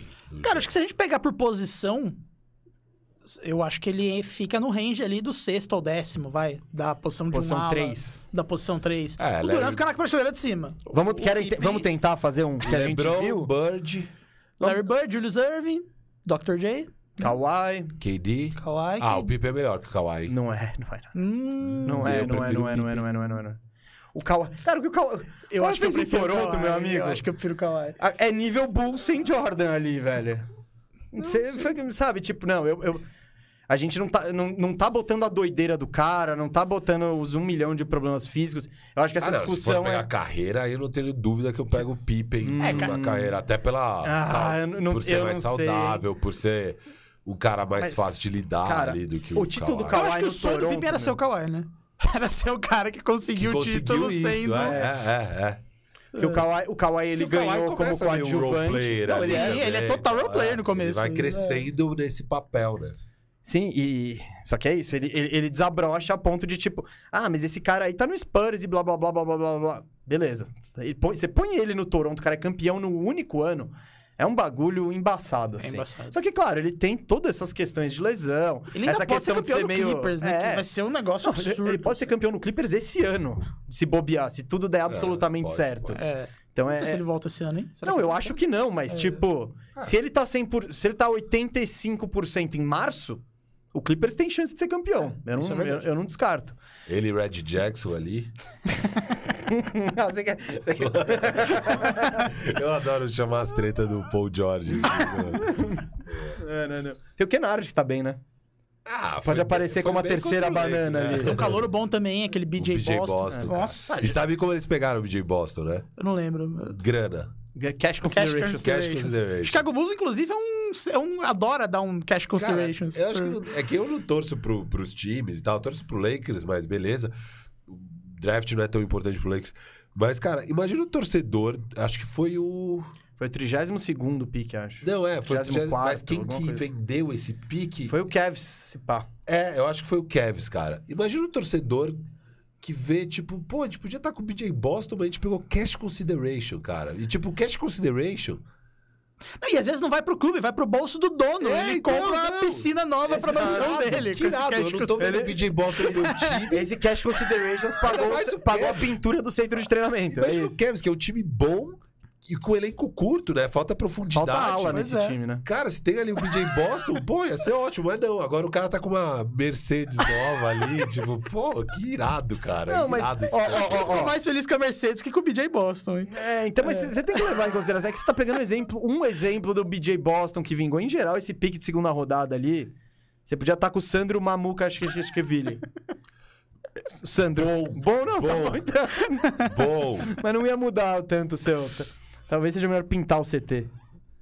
eu É. gostei do Sandrão. Sandrão, ah, então, vamos ver, vamos ver Ah, é, o- foi como ele legal os desenvolve aí. ali. Foi legal Bom, espaço pra ele tem, né? Sem o Brook ali. Lopes. Então, é, tem o Bug agora ali também, precisa ver se o Bug vai ficar. Nem sei, eles... Era um contrato de 10 dias, eles renovaram o Bug? Cara, a gente, tá, a gente tá gravando dia 14 É, e é. esse aqui É, vai ao ar é dia verdade. 30, sei lá. Sei lá se agora que tá no ar, se o Bug já tá Mas na eu acho que dele. sim, não. Eu acho que ele tá lá. Tá lá ainda. Eu aposto nisso aqui na minha futurologia. A gente tava fazendo a lista, então. É, a gente ficou ali Então, em ó, tá, tamo com o LeBron, Duran, Bird Bird, Kawhi, e Julius Irving. Acho que esse é o top Dr. 5. J. É. Aí, então, aí já começa aí bem antes. Aí qual, Esquecemos Capel alguém? Elgin Baylor. Ah, não, não. Mas aí já. já é, os caras que a gente não viu nada, né? Então é tipo. O Dr. J. O Dr. J já tá indo mais longe, mas. Tudo Acho que o bem. Dr. J é o começo, então, vai, dos que a gente viu. Isso. É. Bird. Acho que É, aí vai sim. entrar no território, sei lá, James Worthy, vai entrar. É, eu acho Mas que. o Worthy era mais um 4, não Não, é? ele era 3, ele era o Não, 3. ele era um três, não. é. É. Acho que aí numa segunda prateleira vem um Pippen. Ah, não, mas ele tá, obviamente, um à frente Não, do não, tá, tá, tá. Tô, tô pensando em quem que a gente tá discutindo aqui. Mas o Worth é um outro bom IC também, né? Porque. Ah, tem Dominic Wilkins, né? Aí eu já, eu já linha- ponho, eu já ponho o Bird. Pippen. É, eu já, Pippen desculpa, o antes. Pippen antes. É. Eu também. Eu não. Aqui, é que eu botei. Eu, eu botei uma lista só pra ver se a gente não, não tinha esquecido ninguém. Mas aí veio a lista de, de tá. agora. Cara, o Yannis, eu ponho o Yannis na frente. Não, mas o Yannis Puta, é mais mas um ala Yannis é ele é um pivô. 3-4. É, Ah, ele- mas já, ele, Le- É que é outra, outra geração. Se ele joga na época do Pippen, ele é um 3. Ele ia jogar com o Horace Grant Não, tudo bem. da vida aqui. Mas... Duran, Baylor, Rick Barry, John, Paul Pierce já tá abaixo. É, Rick Barry acho que é um bom nome. É, mas já, já começa aí os caras. É, já é uma segunda É, prateleira. poderia Carmelo, ter virado é Carmelo, Hill, poderia ter Carmelo, eu ponho, eu ponho- Eu gosto mais do Pippen do que do Carmelo. Eu ah, também. sim, sim. sim. Então eu acho que, acho que a gente não esqueceu ninguém, não. Aí isso, já ele é- começa. é esse Chris Mullin. Sexto, sétimo, É. melhor É. na posição dele. Eu acho. Então é. Mas não esquecemos muita gente, não. Eu acho que é isso. Então, pô, tá... Só que ele se vê claramente como um segundo ou terceiro melhor na posição dele. E aí, eu, e eu queria falar um pouco do que, que você sentiu da personalidade do Pippen lendo o livro. Porque o que eu sinto, até com essa questão que ele é meio amargurado, né? De ele nunca ter tido uma oportunidade como técnico. Ele queria muito ter sido técnico, ele tentou algumas vezes. Ele até chega num momento a pedir emprego pro Jordan no Charlotte Hornets. É, Imagina engolir o orgulho, o Pippen. engoliu o orgulho e pediu emprego. Pedi, e não emprego de treinador, ele pediu um emprego de assistente pra daí crescendo e tal. E o cara que era o treinador na época falou: Puta, já tô com meus assistentes e tal, não quero. Ah, e aí mano, se você vai mesmo. consultar o técnico, você acha que o técnico quer a sombra do Pippen ali, só esperando ele ser demitido? Mas É, e. e- e- Ou, ou o Jordan chega e fala, ei, técnico, Isso, mas aqui, quando ó, ele falou com o Jordan, o Jordan assistente." falou: Puta, vê se o técnico topa. E, e mesmo antes, assim, ele, ele, ele achou que quando ele volta pro Bulls no fi- em 2004. Isso foi um negócio legal, isso foi um negócio legal que eu curti do livro. É, ele, ele fala dessa relação e, e ele achava que ele ia ser incluído depois ali no, no pós é, pós-aposentadoria para ir caminhando numa nova carreira ali de técnico. Então, ele, ele cita várias oportunidades e acho que ninguém nunca quis dar uma chance para ele de técnico. E aí o que eu É, sinto... ele recebeu, foi quando o Bill Cartwright, que foi companheiro de equipe dele, virou técnico, né? Ele Isso. veio, teoricamente, pra ser um, um scout do, do, Isso, do Cartwright. Só que o cara saiu rapidinho e aí não tinha ninguém que bancava ele, aí ele... É, e aí as se coisas que ele sugeria meio que cagaram, assim... Isso é um negócio que eu, que eu achei interessante, porque ele fala que ele, a ideia dele, ele virou meio que um embaixador do Bulls em um dado momento, né? E a ideia dele. Tanto que quando o Bulls veio pro Brasil, ele veio junto, ele era meio que um, que um É, embaixador. em 2011 tem a reunião de 20 anos do primeiro título. É, verdade. E aí, ele, como embaixador, que convence o Jordan a participar, porque o Jordan não queria. E ele É. fica puto com isso, porque ele fala que ele queria ser envolvido com o scout, só que usam ele de mascote ali, né? Sim, só sim, pra, pra ah, o cara que era bom Relações lá. públicas, é, né? em 98. E ele fala que ele chegou numa época a fazer uns relatórios de scout e tal, e o, e o John Paxson pegou o relatório dele e limpou a bunda e, assim, nunca foi usado nada, assim. Ele cita que ele brigou com o John Paxson, o John Paxson chorou no telefone pra isso, ele, né? isso. É, Ele- é, acho que na, na época agora do lançamento. Agora, é. Ele, ele é bem tretado, acho que com o John Paxson, justamente porque o John Paxson tinha um Foi o papel... general manager do Bulls Isso. por um tempo. Ele era o GM e nunca deu chance pro Pippen em nada. é, e nunca valorizou o Pippen como, mesmo como figura pública. Ele sente que ele era meio um Tolkien ali e muito mal usado. Estilo São Paulo Futebol Clube ali. São Paulo adora pegar uma... É, é. Botar um cara ali na frente pra tomar umas... Po... Ih, tá ruim? Põe o. Arruma um cargo pro Lugano aí. E, e, e aí, cara, o Pippen tem muitas rusgas com, com o Bulls, porque não basta tudo que ele sofreu na visão dele. Acho que a gente pode entrar nisso daqui a pouco de, de dele não receber o Ele- salário. é, ele nunca tal. foi é As que- tretas dele com o Jerry Krause, a gente pode falar um pouco aqui. É, mas depois no pós também. Mas o que eu sinto sobre ele, sobre a personalidade dele, são duas coisas. Primeiro, ele é um pouco ególatra, então ele, ele acha que ele era um cara gigantesco e óbvio, ele sente que ninguém dá essa, essa moral pra ele. E eu sinto que, cara, por ele nunca ter tido uma oportunidade como técnico, como tal, porque óbvio que ele conhece jogo, ele tinha um QI altíssimo de basquete. Mas eu acho que ninguém vê ele como um líder.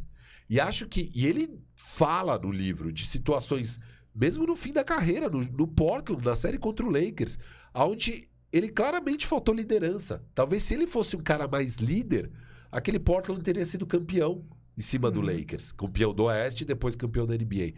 É, e eu acho que então ele é um cara que não tem esse. Eu acho que líder, cara, é um negócio meio nato. Você tem isso. Eu acho que ele não tem. Ele é um cara que não é líder. E a galera que decidia se ia dar chance pra ele como técnico ou não sabe que ele não tem isso. Então nunca teve a oportunidade. E ele não, até hoje, não entendeu isso. Eu acho que ele não consegue entender que ele não é o líder e que faltava isso na carreira dele. Talvez mesmo aquela chance que ele teve de ser campeão é, no ano sem o Jordan, talvez aquele time já fosse bom bastante. Faltou um pouco ele ser líder. Não, e aí um é o jogo que ele segundos. não entra, que... Cara, isso é, é injusto, mas é muito relevante, assim. O, o momento e a hora em que ele faz isso... É, pô, você tá num jogo de playoff, você se recusa a entrar em quadra. Eu entendo tudo que tava passando na cabeça dele. Ele dizendo que, que, porra, esse é meu time, chega nessa hora e você não vai me dar bola, e blá blá blá blá blá blá. Mas, querendo ou não, isso tá marcado na história no ano que o Jordan não tava lá, que eles estavam nos playoffs, teve- ele se Quem tá recusou a entrar em quadra. polêmica, eu queria saber o que, que você acha desse episódio do 1.8 segundos. Porque no livro, né, ele fala muito disso e ele defende o ponto dele até hoje. Ele fala, cara, Ah. eu tava certo. Não, mas ele defende no Last Dance, ele É defende em todo lugar, ele defende. É- é- essa opinião dele é, mostra uma certa hipocrisia de- do tanto que ele defende o coletivo, o coletivo, o coletivo. Aí o técnico Perfeito. decidiu, põe a bola na mão do arremessador, ele falou não. Né? Mas, Cadê o coletivo? Mas eu, eu, gostei que ele. Não, acho que ele, ele foi bem hipócrita nessa situação. Mas eu gostei que ele defendeu o ponto dele que aquilo ali foi uma gota d'água de um receio que ele já tinha com o Phil Jackson de outros tempos. Que ele sentia que o Phil Jackson não desenhava jogadas pra ele. E, e ele fala isso no livro, que o Horace Grant tinha jogadas desenhadas, o BJ Armstrong tinha jogadas desenhadas pra ele.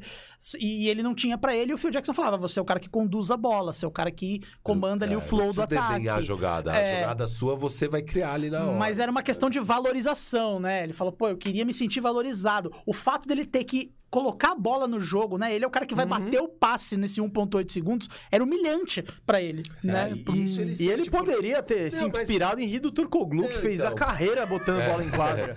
Mas, cara, e, e uma coisa, uma parte ele tem um pouco de razão, porque é isso, tipo, ali naquele momento ele era o franchise player, ele tava carregando aquele time e ele queria um pouco do tratamento do Jordan. Firo, eu entendo. Só que eu entendo isso, só que passou já o tempo. Eu entendo a, a decisão dele naquele momento, ele se sentir desrespeitado. Mas já passou muito tempo pra ele fazer uma meia-culpa. Do tipo. Não, então, ele. ele É. Mas ele não fez essa meia-culpa. Ele não fez no livro, ele não, fez no Last ele Dance. sente que ele tava certo. Ele sente que ele tava tá certo. não está certo. Você não pode se recusar a entrar em quadra. Isso aí você lava. Você, você chama o Phil Jackson depois do jogo e você lava a roupa suja com ele. Então, é, é, falta essa meia-culpa do tipo: olha, eu agi aquela época por isso. Eu achei um absurdo porque eu era um franchise player do time. Eu tava carregando o negócio, eu segurei a onda sem o Jordan. E num momento importante assim, eu senti que a bola teria que ser, tá na minha mão. Tudo isso ok. Eu acho que falta depois é tipo. Eu não deveria ter feito isso na época, mas eu fiz por tudo isso que eu acabei de explicar, sabe? Eu acho que. Ele, essa meia-culpa. fa- E quando ele não recebe negócio de técnico e não. Talvez, cara, essa seja uma das explicações. É, não, eu acho que. Eu, eu- lendo a biografia ficou meio. Tipo, e ele não fala isso, óbvio, ele, ele não entende que ele tem. Mas eu fiquei com a sensação, tipo, puta, eu acho que todo mundo em volta dele vê que ele não é esse cara, que ele não é esse Sim, líder, sim. que ele não tem isso. E ninguém falou pra ele, ele não consegue entender que é por isso, sabe? Eu não sei se você ficou com essa sensação lendo o livro e o que, que você acha dele, assim, como na parte de personalidade. Porque ele é um cara que, cara, no clutch time ia bem, não é que ele pipocava, nada, ele ia bem no clutch time.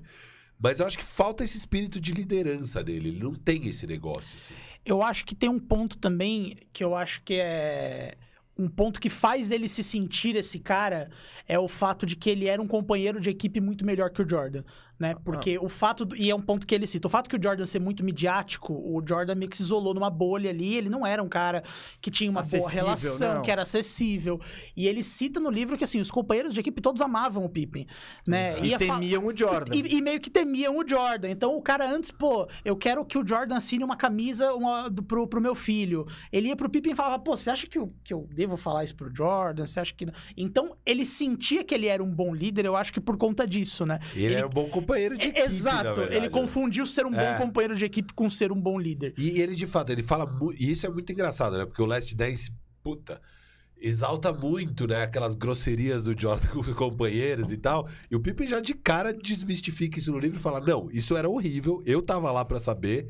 E eu que consertava essas cagadas do Jordan, porque os caras ficavam sem confiança nenhuma, abalado, querendo ir embora, e eu tinha que ir lá É. É o, conversar com é o policial bom e o policial ruim. É, mas o, o- na Tipo, visão o- do Pippen não tinha que ter um policial ruim. Não, então, Tipo, mas é que o policial ruim obriga todo mundo a estar em forma, a, tá, a levar o bagulho a sério. E o Pippen acha que dava pra Não, ser, levar ser. lá de outra forma, assim. Então, é- e, o- e aí o que o Pippen acha que ele tinha um papel vital naquele time de Ambiente. ambiente, deixar todo mundo junto, recuperar Total, quem total. tá Isso não, e tal e não, tal. não é fácil ter só os Jordans, só os Colbys da vida. Você vai precisar do É. Derek Fisher ali, do cara. o- quando o moleque tomou um esporro do Colby, ele tá lá, já, mano, no, no vestiário com aquela cara assim. O Derek, mano, relaxa, é normal isso aí. faz parte, babá. É, faz parte. E, e, o Jordan, o Kobe, esses caras assim, não o LeBron, porque ele não tem esse. Não é, não é a pegada dele. A maneira deles de liderar e de inspirar e de cobrar os outros é pela excelência máxima e pelo exemplo de trabalho. E, tipo, foda-se o que o. Ah, você acha ruimzinho? Foda-se. É, foda-se. É tipo, é minhas regras. E claro, é bom, nenhum vestiário vai ser feito só de Kobe's e só de. Bom, eu acho que o vestiário lá do Lakers, que era só Kobe, era o do Smush Parker ali, que o bagulho foi. É, por água abaixo. Mas. É, eu, eu, eu, eu gosto dessa sua analogia aí que você falou, do tipo a diferença entre um bom companheiro de equipe e um líder. É, bom companheiro de equipe, acho que ninguém tem dúvida disso, né? E por isso que é até eu acho que é uma mágoa do Pippen, eu não sei se aparece tanto no livro, mas no Last Dance, no que apareceu depois, porque o Pippen tem pouquíssimos episódios desses polêmicos, assim, mas eles acontecem em, em, em momentos fundamentais. É, o, é a enxaqueca no jogo contra o Detroit Pistons, na última eliminação, acho que foi em 90, né? 90, jogo 7. Isso, que ele. E tem a questão do, dele não ter jogado os, os segundos finais contra o, o Knicks. E tem a questão do último jogo das finais, né? Contra o Utah Jazz em 98, que ele tá claramente debilitado fisicamente, né? Mas, por um lado, você vê o cara em quadra se esforçando e tal, mas pelo outro você fala, ah, meu, ó, jogo 7 o cara não, né? Então eu é, acho que ele. Esse, esse não, jogo, inclusive, eu, eu ele tô... como o maior jogo da de, carreira de dele. De superação, assim. porque o cara não conseguia andar e tava em é. quadra. E ele tal. fala que se não ganha naquele jogo 6, ele não ia jogar o jogo 7 de jeito nenhum. Não tinha condições. Ele, inclusive, opera as costas depois. Ele passa por uma uhum. cirurgia nas então, costas. É que o, então, o Pippen, ele tem, cara, 99,9% de uma carreira de um, de um companheiro exemplar e tal, tal, tal. Mas ele tem esses pequenos exemplos, e principalmente esses três que perseguem ele na carreira e é, não. Mas eu acho que tem esses momentos na carreira de quase qualquer jogador. Sim, mas assim, é que. Então, mas quando você tipo, participa de um time icônico como o do Chicago Bulls e que vira um The Last Dance, que vira. Isso aí é, é, é, mais lembrado do que na carreira de outros caras, assim. É, e eu acho que tem um ponto que, que, que, vale destacar também. Não é fácil você jogar ao lado de um cara como um Michael Jordan, não. como um Kobe, porque eu acho que é fato tudo vai ser sobre ele. O Michael Jordan, tudo que envolve basquete, o Michael Jordan é automaticamente o protagonista absoluto, né? Então, tipo, é aquele ponto que ele sempre reclama. Para mim, o Michael Jordan é não só o melhor jogador de basquete de todos os tempos, mas o melhor atleta de todos os tempos. Então, assim, a, e o mais Polêmica. midiático de Polêmica. todos os tempos. Não, então, assim, eu, imagina conviver com um cara desse tamanho midiaticamente um cara que é maior que o esporte. falando. É um cara que ele transcende é o esporte. É, pro próprio Jordan, a minha sensação maior vendo o Last Dance era tipo, meu Deus, que, que inferno, inferno é. é. Olha a vida. Que inferno! Que treta que é, cara. Que treta. Exatamente. Então, assim, não é fácil você, você estar na posição do Pippen e, é. ao lado de um Michael Jordan. Não, e não é né? é fácil ser o Jordan Sim. também, que tipo. Claro. É. é. eu acho que o Jordan é a primeira dessas figuras que absoluto. Tipo, vai, você vai, se for pegar o Pelé, eu acho que o Pelé era meio que isso. Só que era um tempo totalmente diferente 60, e tal. E o Jordan ele meio que criou o playbook de ser uma ultra mega estrela, que o LeBron pegou esse playbook e usou a vida inteira, assim. É, não, a, a liga foi para esse caminho, né? Um caminho muito mais do indivíduo do que dos coletivos, assim. É, a, a, liga é muito resgatada pelos times do Lakers e do Celtics, e aí é muito ainda, por mais que tivesse o Larry Bird e o Magic Johnson, era muito mais os times ainda. E aí a hora que chega o Jordan e aí é o contrato dele com a Nike, os comerciais dele com a Nike, não sei o quê. Cara, a coisa vai indo pro individual, porque o Jordan, ele é muito carismático, ele era excelente, incrível e tal. E aí a NBA começa a ir por esse caminho, começa a divulgar os jogos, tipo, ah, o Jordan contra o Malone, é o Jordan é. contra o Barkley. E, e, puta, depois chega a Shaq.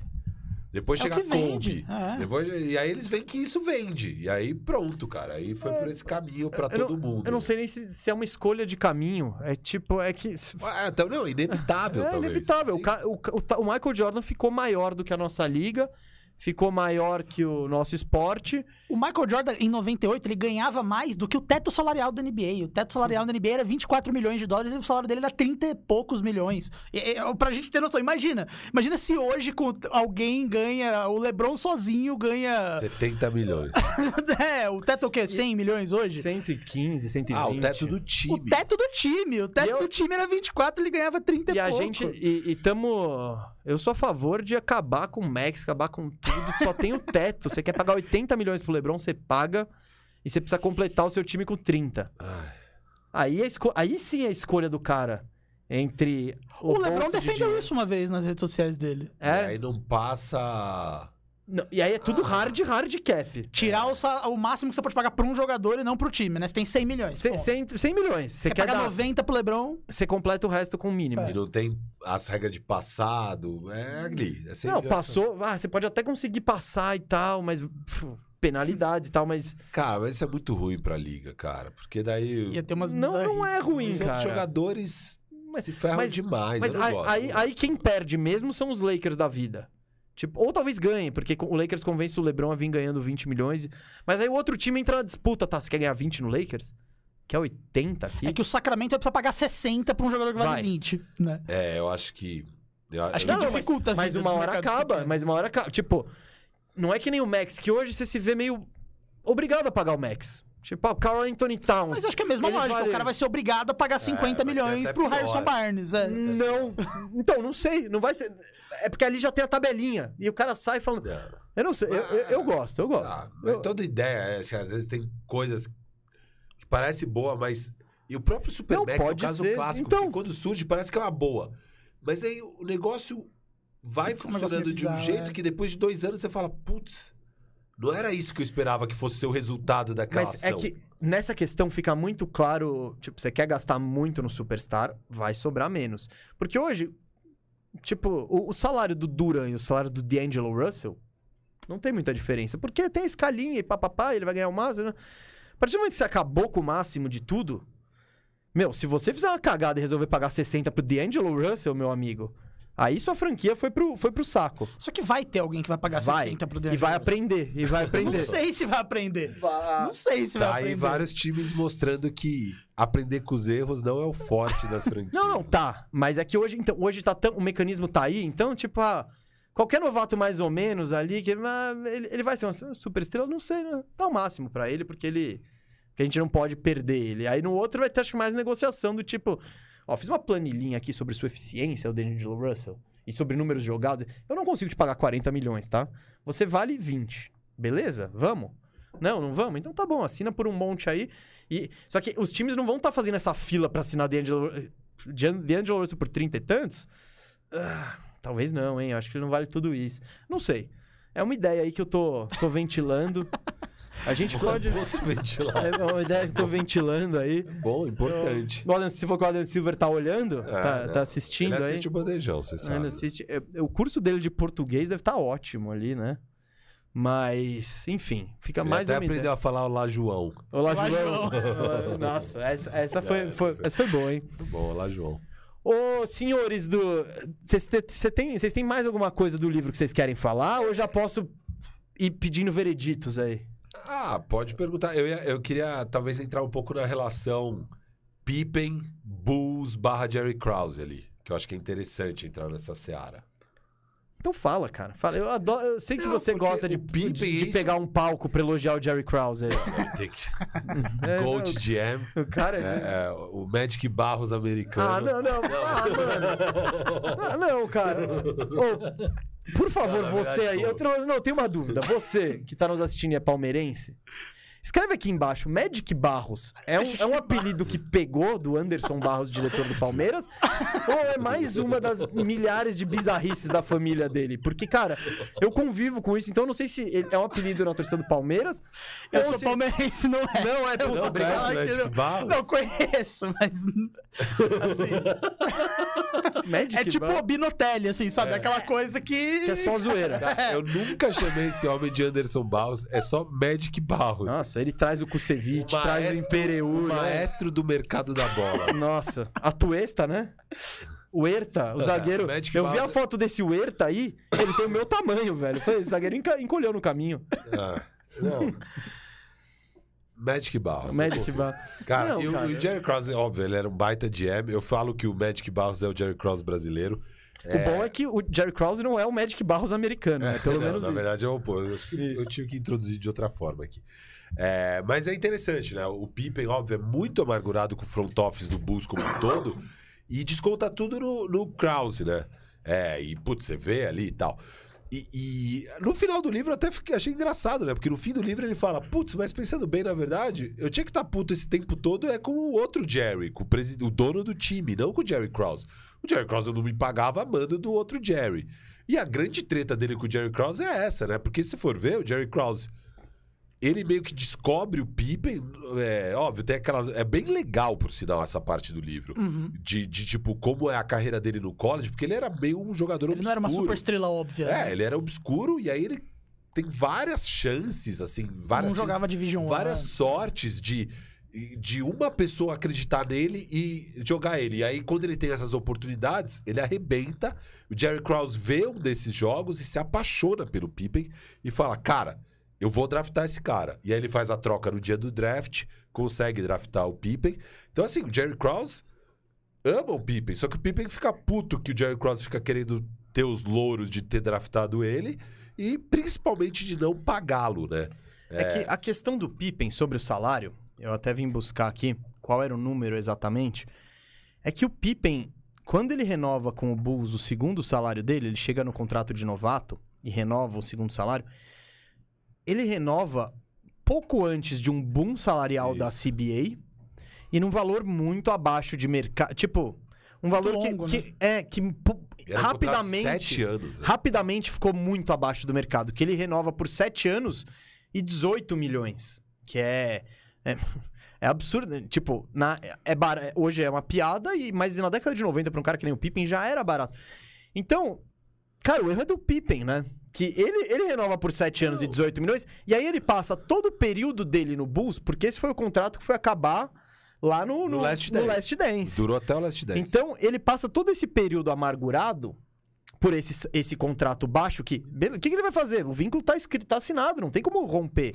É que tinha uma regra na eles época poderiam- que ele poderia. Ele, o, o Jerry Cross poderia ter pago ele, iria cance- tirar. Eu não lembro, não sei exatamente os detalhes da regra, mas os últimos dois anos seria o acordo desse contrato deixariam de existir e entraria um outro contrato. O Bulls tinha essa alternativa pelas regras Uhum. da época. E, e aí já E o Krause era um puta montado, mão fechada, né? E já É. com o time montado, não, não é que, puta, ah, se pagasse ele não ia dar pra trazer os caras. Não, daria. Era só manobra financeira ali, daria pra pagar. Era só uma questão de valorizar o seu atleta e querer deixar ele satisfeito. O Jerry, o dono, ele era é, irre- irremediável nessas questões. Ele falava, não, assinou, assinou, já era, bicho. Não vamos negociar. É, mas dá, assim, o que o Pippen pedia era razoável, porque já teve outros atletas naquela época que, com um contrato vigente, conseguiam uma renovação para valorizar. E os times faziam isso. Então era uma prática de mercado. É. Não é que ele, tipo, tava viajando. Mas, para aquele dono daquela franquia, dane-se. Dane-se que você trouxe já cinco títulos, quatro títulos até. né, naquela- Dane-se, você assinou, bicho. Eu não vou te valorizar nada. é, é uma escolha meio doida É, também. a escolha meio... bi- meio business. hoje, o que, que você acha? Hoje eu acho que ele faria o que um Kawhi Leonard Isso. fez. Ele ia sentar e ia falar: Sentar. Não vou jogar. Não, ia, Não vou jogar. certeza. Ah, mas é ele outra... quase essa- fez, ele pediu É. troca algumas vezes. Não, ele, ele, faz a ele, cirurgia ele- quando, no ele, pé. quando ele decide fazer a operação durante a temporada, ele tá fazendo isso. Falando, mano, É. beleza, não, eu não... E aí ele volta, e É antes dele voltar, é ele a- pede a troca. Ele fala publicamente, não jogo mais pelo bolso. É a épica frase do, do, do Shaq, né? Anos depois, ele fala: Eu me machuquei durante o horário de trabalho, eu vou me recuperar durante o horário de trabalho. É. Então é tipo. Foi, foi a postura do Pippen. Mas eu acho que é, é muito isso, cara. Gold GM ali fez um puta de um contrato. Tava assinado, né? Meio. Sim, é, é uma acho que mesquinharia do, do dono, mas ao mesmo tempo, se, for, se você for pegar ali no. no- passou o tempo, né? Já estamos no presente. Cara, fez sentido ele bater o pé. Ele, o Pippen queria uma extensão ali, com 30 e tantos anos, não sei o quê. Cara, ele economizou a graninha dele, quando acabou o time, acabou. Não, mas é que não ia ser uma extensão não, mais ele, anos. seriam esses era, dois anos finais era cinco. reformar Sim. pros anos É. que foram. Então, assim, ele só teria gastado mais grana, mas teria evitado uma puta dor de cabeça. Às vezes poderia ter garantido uns...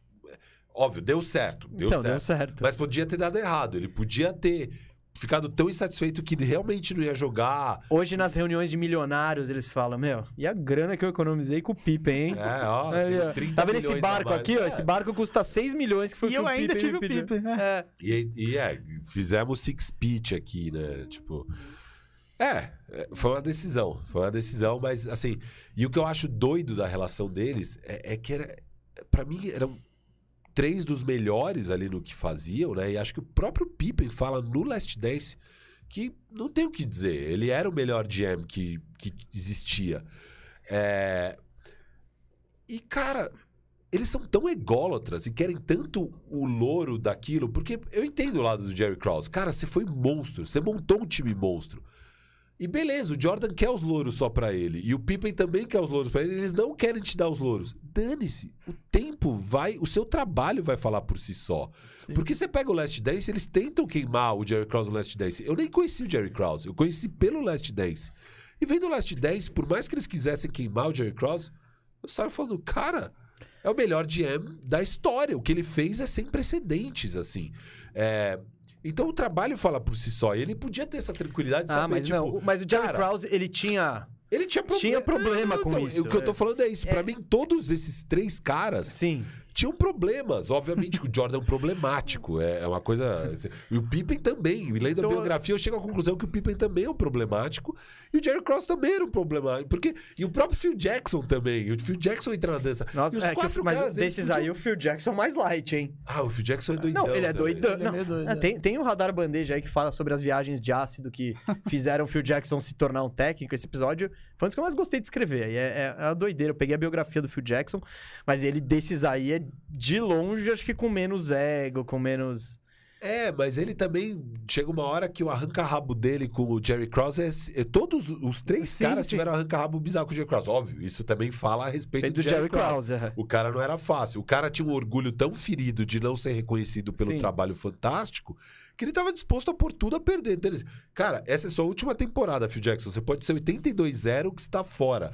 É Sim, ele foi o cara que grande. foi lá, que, que achou o Phil Jackson E quando sabe ele o que eu era li? ninguém. Sabe o assim. que eu li? O, o Phil Jackson, quando ele é draftado pra NBA, o Jerry Krause era o, o chefe de scouting pra draft do, de uma franquia, acho que do Bullets. Washington Bullets, Acho, que era do Washington Bullets.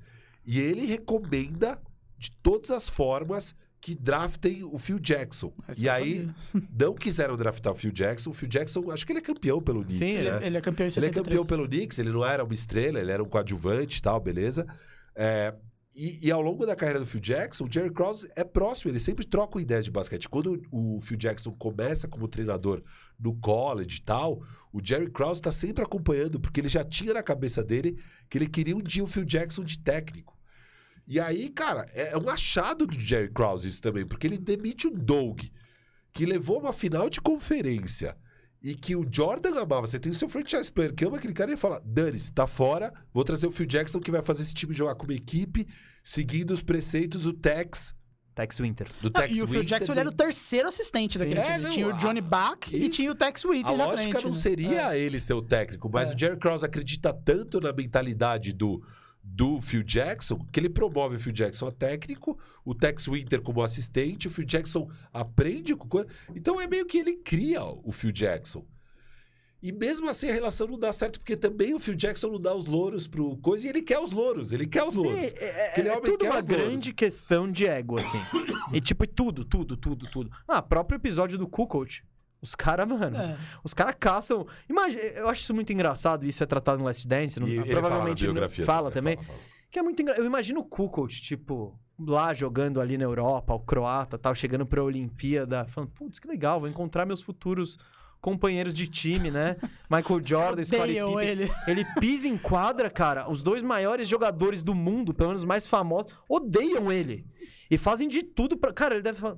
Porra, bicho, mas o que, que eu fiz, Que tá eu fiz, ligado? cara? que, que, que história é? essa? Não, era o queridinho do Krause e por isso os caras criaram um ódio pra uma figura que eles nem conheciam e queriam mostrar que o queridinho do Krause era um bosta e eles estavam dispostos a.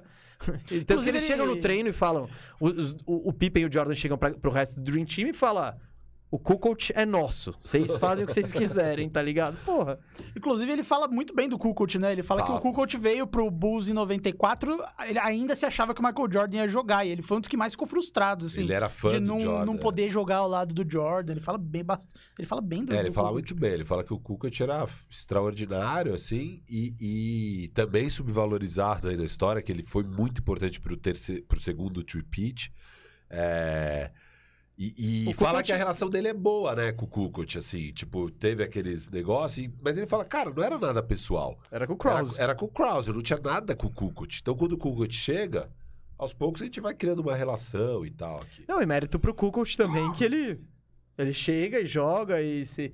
Não, e se- e entra no, caramba, né? no esquema ali. Mas não deve ser fácil, né, bicho? Tipo, Mas era um time muito talentoso, né? do muita Bulls, coisa. assim. Você vai. E, e- e é doido isso, porque realmente a gente não fala disso. A gente só fala do Jordan e um pouco do E Pippen. ainda tinha o piroca no Dennis Rodman. Imagina como deve ser lidar com esse Não, vestiário. nossa. Isso. Assim, cara, coisa de não, maluco. o, De- o, o Dennis Rodman, cara, é... Coisa é de osso, maluco. é osso, não, é. o Phil Jackson merece Jackson, uma então, é- estátua, cara. E é louco, né? Porque o Pippen fala que ele se espelhava muito no Rodman no começo da carreira, porque eles têm um background parecido, nenhum dos dois era top prospects, é, e os dois eram bem batalhador e tal, do Midwest ali, acho, Unidos. Aproveitando a, a onda radar, já indiquei vários. Um dos nossos radares mais vistos aí, que fala, que fala sobre a mudança do Dennis Rodman. Que o Dennis Rodman no Detroit Pistons, cara, ele não fala com ninguém, ele é super, mano, super discreto, não tem uma tatuagem, cabelo normal, ele passa despercebido. Ele chama atenção, sim, pela defesa monstruosa que ele traz desde a época dos Bad Boys. E no Bulls, quem lembra do, do Rodman? no- Já, é aquele cara lá, mano. Brinco, tatu, cabelo cada vez de uma Spurs cor, ali, muito né, doido. o, o jeito... Foram dois anos de maluquice no Spurs, que é, foi quando ele começa a namorar Madonna e tal. Então, a gente explica o que rolou no Spurs, que transformou o cara que era, meu, um cordeirinho ali, queridinho do técnico Chuck Daly e tal, pro jogador mais maluco aí da NBA, da história da NBA. Então, o Radar Bandeja aí é um dos nossos mais vistos. Já passamos de um milhão isso aí. É, é muito da hora, né? Que ele na final vai um WCW. W, W, ali. é, WCW, é, luta livre. Já saiu esse? Já, né? Esse radar? Já, já saiu. Já, aqui, ó, já recebeu uma dica aqui do Guto ou foi do Moro aqui, não sei. Já saiu, então mais uma dica aí. O, o perdido do, do, do Rodman na final de 98. Cara, no meio da final. No meio. No meio. É tipo, jogo 3, ele fala. Putz, jogo 3 eles ganham por quase 50 pontos de diferença, né? Assim, Aí- Hoje a gente dá risada. Agora imagina o Michael Jordan. Pistola, Acordar ali, pistola. é ficar fala- sabendo isso. Não, o- dia seguinte, eu imagino o dia seguinte daquele jogo era, cara, só pra falar, cara, ganhamos de quase 50, foi muito Tamo bom. quase tal. lá, Tamo agora é quase lá, focar. focar. Não é. Oh, e aí, cadê o, jo cadê o Rodman? Por que ele não veio? Não, não, sumiu. E aí? Mas ele aparece no training camp, né? No, Não, no ele training apare- camp, Chama, no- né? Não, ele aparece no dia seguinte. Isso, no dia seguinte. É, não, no, no dia ele não aparece, É. aí a galera. Você tá lá comendo sua pipoquinha, vendo TV depois do treino, ligou numa lutinha livre de boa, tá, acreditaram. tá seu companheiro fumando charuto, tomando um goró e dando cadeirada. E, é, e- e não é que ele foi pra plateia, ele foi pra luta. né? É, tipo, é luta, né? É, não, tudo bem. Mas tem o risco, né? Algum. É, acho que não tem, porque. É, os caras são muito bons ali em fingir os golpes e tal, mas tipo. Rodman, né? Ah. Rodman é uma figuraça, esse time é uma figuraça. Eu quero. Vamos encaminhar pro final? Desmistifica aí suas coisas. Não, eu quero saber. Renan, qual é a do Pippen? Ele, ele, ele tá amargurado demais? Ele tá amargurado de menos? Ele tem razão no que ele fala ali? É, onde tá o Pippen na- nessa história toda, assim, depois de ter visto um Last Dance e ter lido a biografia do cara? Então, quando começou a, a- sair aquelas entrevistas dele de divulgação pro livro, né? Começou a surgir essa ideia de que, pô, ele tá pela polêmica ali pra vender livro, polêmica pra vender livro, polêmica pra vender livro. No próprio livro, ele cita algumas coisas que ele acha que ele passou do tom. Chamar o Phil Jackson de racista. Ele fala no livro que ele tava errado, que ele achou isso, mas que. Ele fala umas um- duas, três vezes. é, então assim, eu não acho que ele tenha feito polêmica pra vender livro, que ele se perdeu no personagem. Eu acho que ele é um cara que ele, ele tem dificuldade de pôr pra fora o que ele pensa. E ele aguentou isso por 30, 40 anos. E você vê nas, nas próprias entrevistas a maneira como ele se expressa. Ele não é um cara que fala muito claro, assim. É, Não, e- e você vê, e, cara, isso é chocante, né? Porque eu não tinha ideia. Eu imaginava que eles não eram melhores amigos, mas eu não tinha ideia que a relação do Pippen com o Jordan era tão distante. Até porque você tem aquele cenário do, do flu game, que acaba o jogo e o Jordan abraça o Pippen. Você imagina que por eles terem conquistado tanta coisa junto, eles eram BFF. E ele fala amigo. que esse lance não é nada demais, né? Ele fala, mano, o cara tava caindo ali. é, eu só tipo, ele- ele ajudar ele. ele ali. E, cara, tipo, eu sempre tive na minha cabeça que eles eram assim, sabe? Tipo. É porque não- o Jordan não é- Pippen, Jordan não, Pippen, Jordan não é Pippen. que- E não é que, ah, não, mas distanciou. Não, eles nunca tiveram uma relação. Nos anos que estavam lá, eles não tinham relação. Não se falavam. Chegava, acabava, ganhava o título. Eles não se falavam off-season inteira. Eles iam se ver no Não tinha banana bolt. Não tinha, não tinha, tinha banana nada, cara. Não tinha nada, nada, nada, zero. E aí o, o Pippen até fala, cara, morre o pai do Jordan, ele não fala com o Jordan. Ele não manda meus pêsames. Tipo, nada. Ele, ele se culpa muito por isso e tal. Arrepende, Mas acho que é. isso mostra um pouco a personalidade dele, né? Ele é esse cara meio fechado, meio com dificuldade de expressar as emoções, porque a maioria dos problemas na vida do Jordan, do Jordan, não, do Pippen, eu acho que ele teria se resolvido com conversa.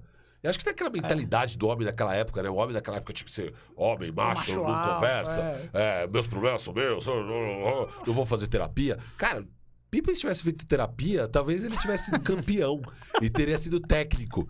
Só faltou uma terapia ali na vida do cara. Eu acho que rola isso, assim, de tipo, muito fechado, muita dificuldade de conversar e trocar uma ideia.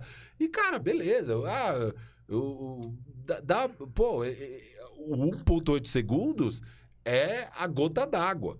Talvez se antes da gota d'água ele tivesse trocado ideia e falasse, pô, eu quero mais protagonismo. Ah, mas ele, ele- nunca chega no mas- Phil Jackson também e fala, pô, Phil, eu quero Uma mais jogada pra protagonismo. mim, eu pô." sou um franchise, vou- me, É. de- me trata um pouquinho igual o Jordan. Você sabe que eu sou mais coletivo e tal, beleza. Eu não vou só AIS, eu vou jogar pro time, mas eu quero um pouquinho daquele tratamento. Eu quero sentir o gostinho do que é ser o Jordan.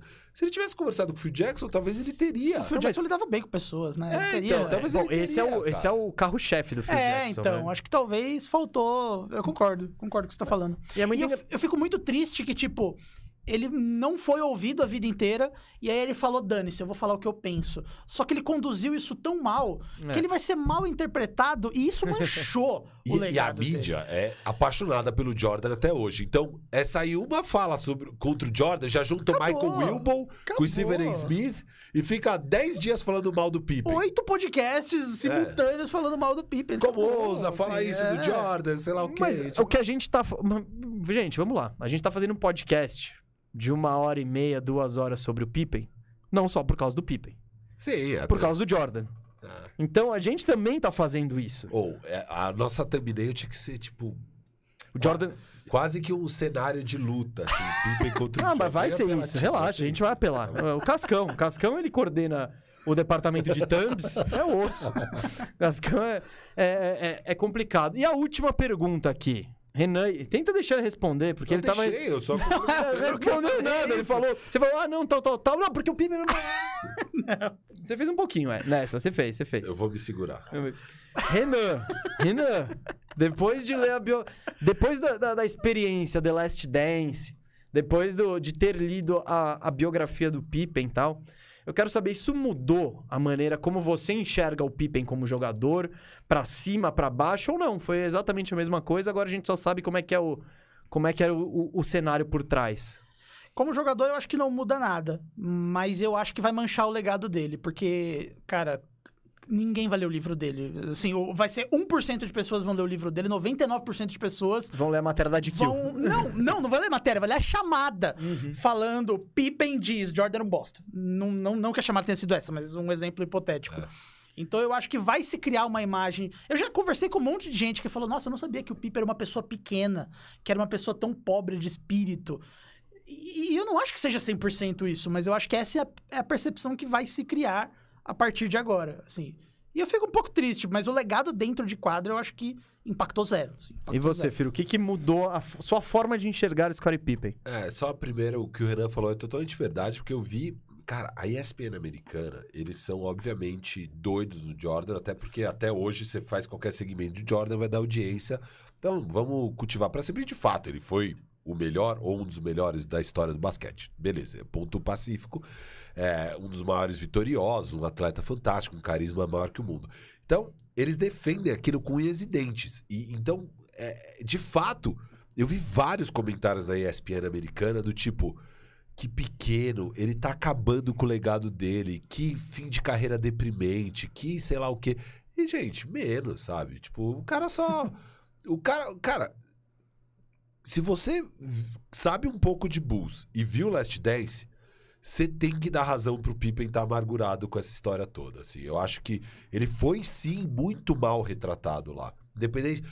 E por mais que seja um documentário do Jordan, por mais que tivesse sido vendido assim, mesmo assim, mesmo nesse contexto, teria sido sacanagem. Porque, cara, tem tanto feito positivo, não mostra nenhum. E aí mostra uns negativos que nem ajuda a história principal. É só, tipo, ah, vamos mostrar que de fato o Pippen não era nada demais e de fato o que importa era o Jordan. É meio que esse o propósito de ter lá alguns lances contrários do Pippen. Então eu entendo totalmente o Pippen estar amargurado. Agora, lendo a biografia, o que, que mudou na minha visão sobre o Pippen, eu acho que mudou bastante tudo isso que eu falei. Eu acho que eu vi ele como um jogador ainda melhor do que eu achava. Eu, eu- lendo a biografia e depois pegando. Porque daí eu dei uma analisada na carreira, eu vi lances. Cara, eu vi uns dois, três jogos do Bulls. Ele mete umas bolas absurdas, cara. Absurdo o que ele jogava. Eu vi ele muito mais como esse distribuidor e bom defensor, mas não, ele era ótimo, assim. Ele era muito bom no ataque, ele era bom em tudo ali. Ele era meio que um. Ele, ele se compara um pouco com o Magic Johnson no sentido de QI, Protótipo de de jogador. distribuir, protótipo de jogador. Ele era esse cara, e eu adoro esse tipo de jogador. Eu gosto muito do jogador coletivo, distribuidor e tal. Então, ele até cresceu pra mim como jogador. Mas ele caiu pra mim nesse sentido. Como de... pessoa ali, como perso a personalidade. É, a personalidade. Eu acho que ele. Puta, ele tinha problemas que ele tinha que ter tratado, cara. É, é, para mim fica claro isso. Ele tinha que ter tratado de alguns problemas, porque todo mundo tem seus problemas. Aliás, você que tá ouvindo, recomendo, faça terapia. Você com certeza precisa. Acho que todo mundo precisa. É, E, cara, ninguém é perfeito. O Jordan precisava ter feito terapia, obviamente. Não, o Jordan, mas evidente. É, tipo, todo mundo precisa. E acho que várias das questões da carreira do, do Pippen teriam sido resolvidas dessa forma. Então, eu fiquei meio assim com a personalidade dele. Ele tenta passar uma luz boa, mas me soa meio tipo, puta, cara, acho, acho que você não sacou o que, que rolou na sua vida, sabe? E beleza, ok, isso não muda nada, o legado dele enquadra, a meu ver, sabe? Não, concordo, concordo. Não li a, não li a autobiografia ali, mas. É, eu, eu, tudo que vocês estão falando isso da personalidade, mesmo sem ter lido. É, não, tipo, eu não tô falando esses caras estão viajando, não. É, é, vendo Last Dance, vendo como ele mesmo tem a dificuldade de expor as coisas dele, de fazer os pontos dele, assim, meio. ser mais claros, assim. Então. Ele teve uma época que ele era parte do The Jump, né? É, Mesmo antes da polêmica tal, que era o programa da Rachel Nichols lá na ESPN americana, ele era um dos quatro, tinha o T-Mac, tinha... Cara, eu achava tão bizarro quando ele tava... É legal porque você tá ouvindo a opinião dele sobre o basquete, mas justamente o jeito dele É, se de- expressar, a voz dele parecia um robô, era tudo esquisito, assim. É, então, eu acho que ele não consegue ser claro nas coisas que ele talvez esteja sentindo ou gostaria de passar. E, claro, quando culmina no episódio dele não entrar em quadra e tal. Cara, só pegar. Quantas vezes a gente falou disso nesse programa? É, é é. relevante, velho. É porque eu não vi isso de novo na minha vida. Tipo, e foi, mar... foi um fato marcante. É. E talvez não conseguir se explicar e expor e tudo mais acabe criando certas narrativas que pra ele não, não que, que o irritam e o incomodam, verdadeiras ou não, mas tipo, pô, de fato, mas aquele dia, aquele dia você não entrou em quadra, cara. Você tinha N motivos para tanto, mas não entrou. Então é isso que a gente vê, sabe? Então, O que, o que só meu último comentário sobre o, o, a- o livro que eu achei legal, que eu saio com a sensação que assim, cara, ele fala muito da sorte que ele deu, né? A sorte que ele deu das pequenas janelinhas que apareceram na vida dele, principalmente no começo, né? Quando ele era um jovem. É, E beleza, eu entendo, realmente deu a sorte daquelas coisas acontecer, mas a minha sensação que eu saio é que um jogador com esse nível de talento que ele tinha, e óbvio, o nível de dedicação, quando tem essas duas coisas, a chance vai aparecer. E aí você vai aproveitar. Então eu acho que não existe na minha cabeça um cenário onde um cara com esse nível de talento e de dedicação não teria se tornado o que ele se tornou. Óbvio, poderia ter sido outros caminhos, mas algum caminho ia ter. Porque é muito talento, muita dedicação e ele é um jogador fantástico no fim das contas, sabe? Fantástico, muito Sim. maior do que eu imaginava antes de ler o livro. eu. Tá. Eu concordo, mas eu acho que se ele passa a carreira num time ruinzinho ali. Que... Não, não, eu tô falando pra Não, chegar não, na não, NBA. não. Pra Ah, chegar tá. na NBA. Pra chegar. Eu acho que ele seria Porque visto de uma maneira muito, tem- inferior, assim. Isso é muito legal, gente. Leia o livro pra saber como ele chegou na NBA. E, cara, é difícil pra caramba. Ele era de uma cidadezinha. Tudo difícil na Ele não vida jogou dele. a NCAA, ele jogou É. a NAIA, né? Que é, o, é tipo a quarta divisão do college, assim. Então, E foi o super- quinto pique, não foi? Acho que foi o quinto Ele foi, pique. foi um do- pique alto, porque... Acho que ele foi a Sim. sétima trocada pelo Olden Polinis, que foi a quinta escolha, Isso, não é? aqui, Alguma aqui tá coisa dizendo assim? é, draft Se- Seattle Supersonics em quinto. É. Ah, então, ah, então o sétimo foi o Horace Grant, né? Que aí ele pegou os dois, trocou. O, o É. Sonics draftou os dois e mandou pra Chicago. É. Acho que foi alguma coisa assim. Enfim, é, a minha sensação é que pra ele chegar na NBA, puta, ele teria chegado, cara. Por mais que deu sorte ali, ali, ali, mas eu fico muito comovido com esse nível de dedicação que ele demonstra ali no livro, na história dele. E o talento, óbvio, que ele tinha. Então eu acho que é meio inevitável quando você tem essas duas coisas. Você vai precisar ter sorte, mas a sorte vai aparecer. E aí você vai estar pronto pra aproveitar. É. Eu, eu, eu acho que também situação faz muito a carreira. Eu penso em um caso que mais me vem à mente é o Draymond Green, velho. Você põe o Draymond Green no Detroit Pistons ali quando ele é draftado, ou num time no Orlando Magic. Eu duvido que ele se desenvolve como ele desenvolveu e alcança o, o nível de carreira que ele alcançou, tá ligado? Não, tudo isso ajuda Então, o Pippen, por um lado, ele tava ofuscado pelo Michael Jordan, essa figura monstra, tananã. Mas eu acho que estar ao lado do Michael Jordan serviu pra mostrar pra todo mundo como que o Pippen era um cara especial. Então eu é, são os dois lados da mesma moeda, mas eu acho que no fim das contas, por mais por mais amargurado que ele esteja, por mais, cara, problemas internos que ele tem, eu acho que foi muito bom pra ele ter feito da parte do Chicago Bulls e ele não seria lembrado assim como é hoje. Como, por exemplo, está tendo um bandejão dedicado à pessoa dele, né? Que é uma honra que nem todos têm. Isso não teria acontecido se ele não tivesse feito ele é por- parte do Jordan, do, do Bulls do Jordan. Ele é muito grato por isso, né? Ele, ele, ele tem a noção. E é engraçado, porque mesmo nas últimas temporadas, ele tá felizão de estar lá, assim. Tipo, por mais. Ele tava puto com os problemas de bastidores, mas depois que passava isso, ele falava: não. Cara, eu tô numa situação animal, vou disputar mais um título jogando com companheiros que eu adoro e tal. Então ele, ele nunca teve aquela vibe do, do Shaq em 2000, do Kobe em 2004, que acho que o Kobe em 2004 preferia perder do que ser campeão sem ser o MVP das finais. Ah, eu tenho muito tem- essa visão. Eu acho que ano. sim, eu acho que sim. O, ele não, ele tava ok, beleza, o Jordan é a estrela, eu não sou a estrela do time, mas eu sou foda e o time é foda, eu adoro estar aqui e quero ser campeão. Não, Então, beleza, eu, é, eu acho que é isso mesmo. Ah, eu acho que é. isso. E... Isso eu acho legal, isso eu acho legal da personalidade dele. Sim, sim.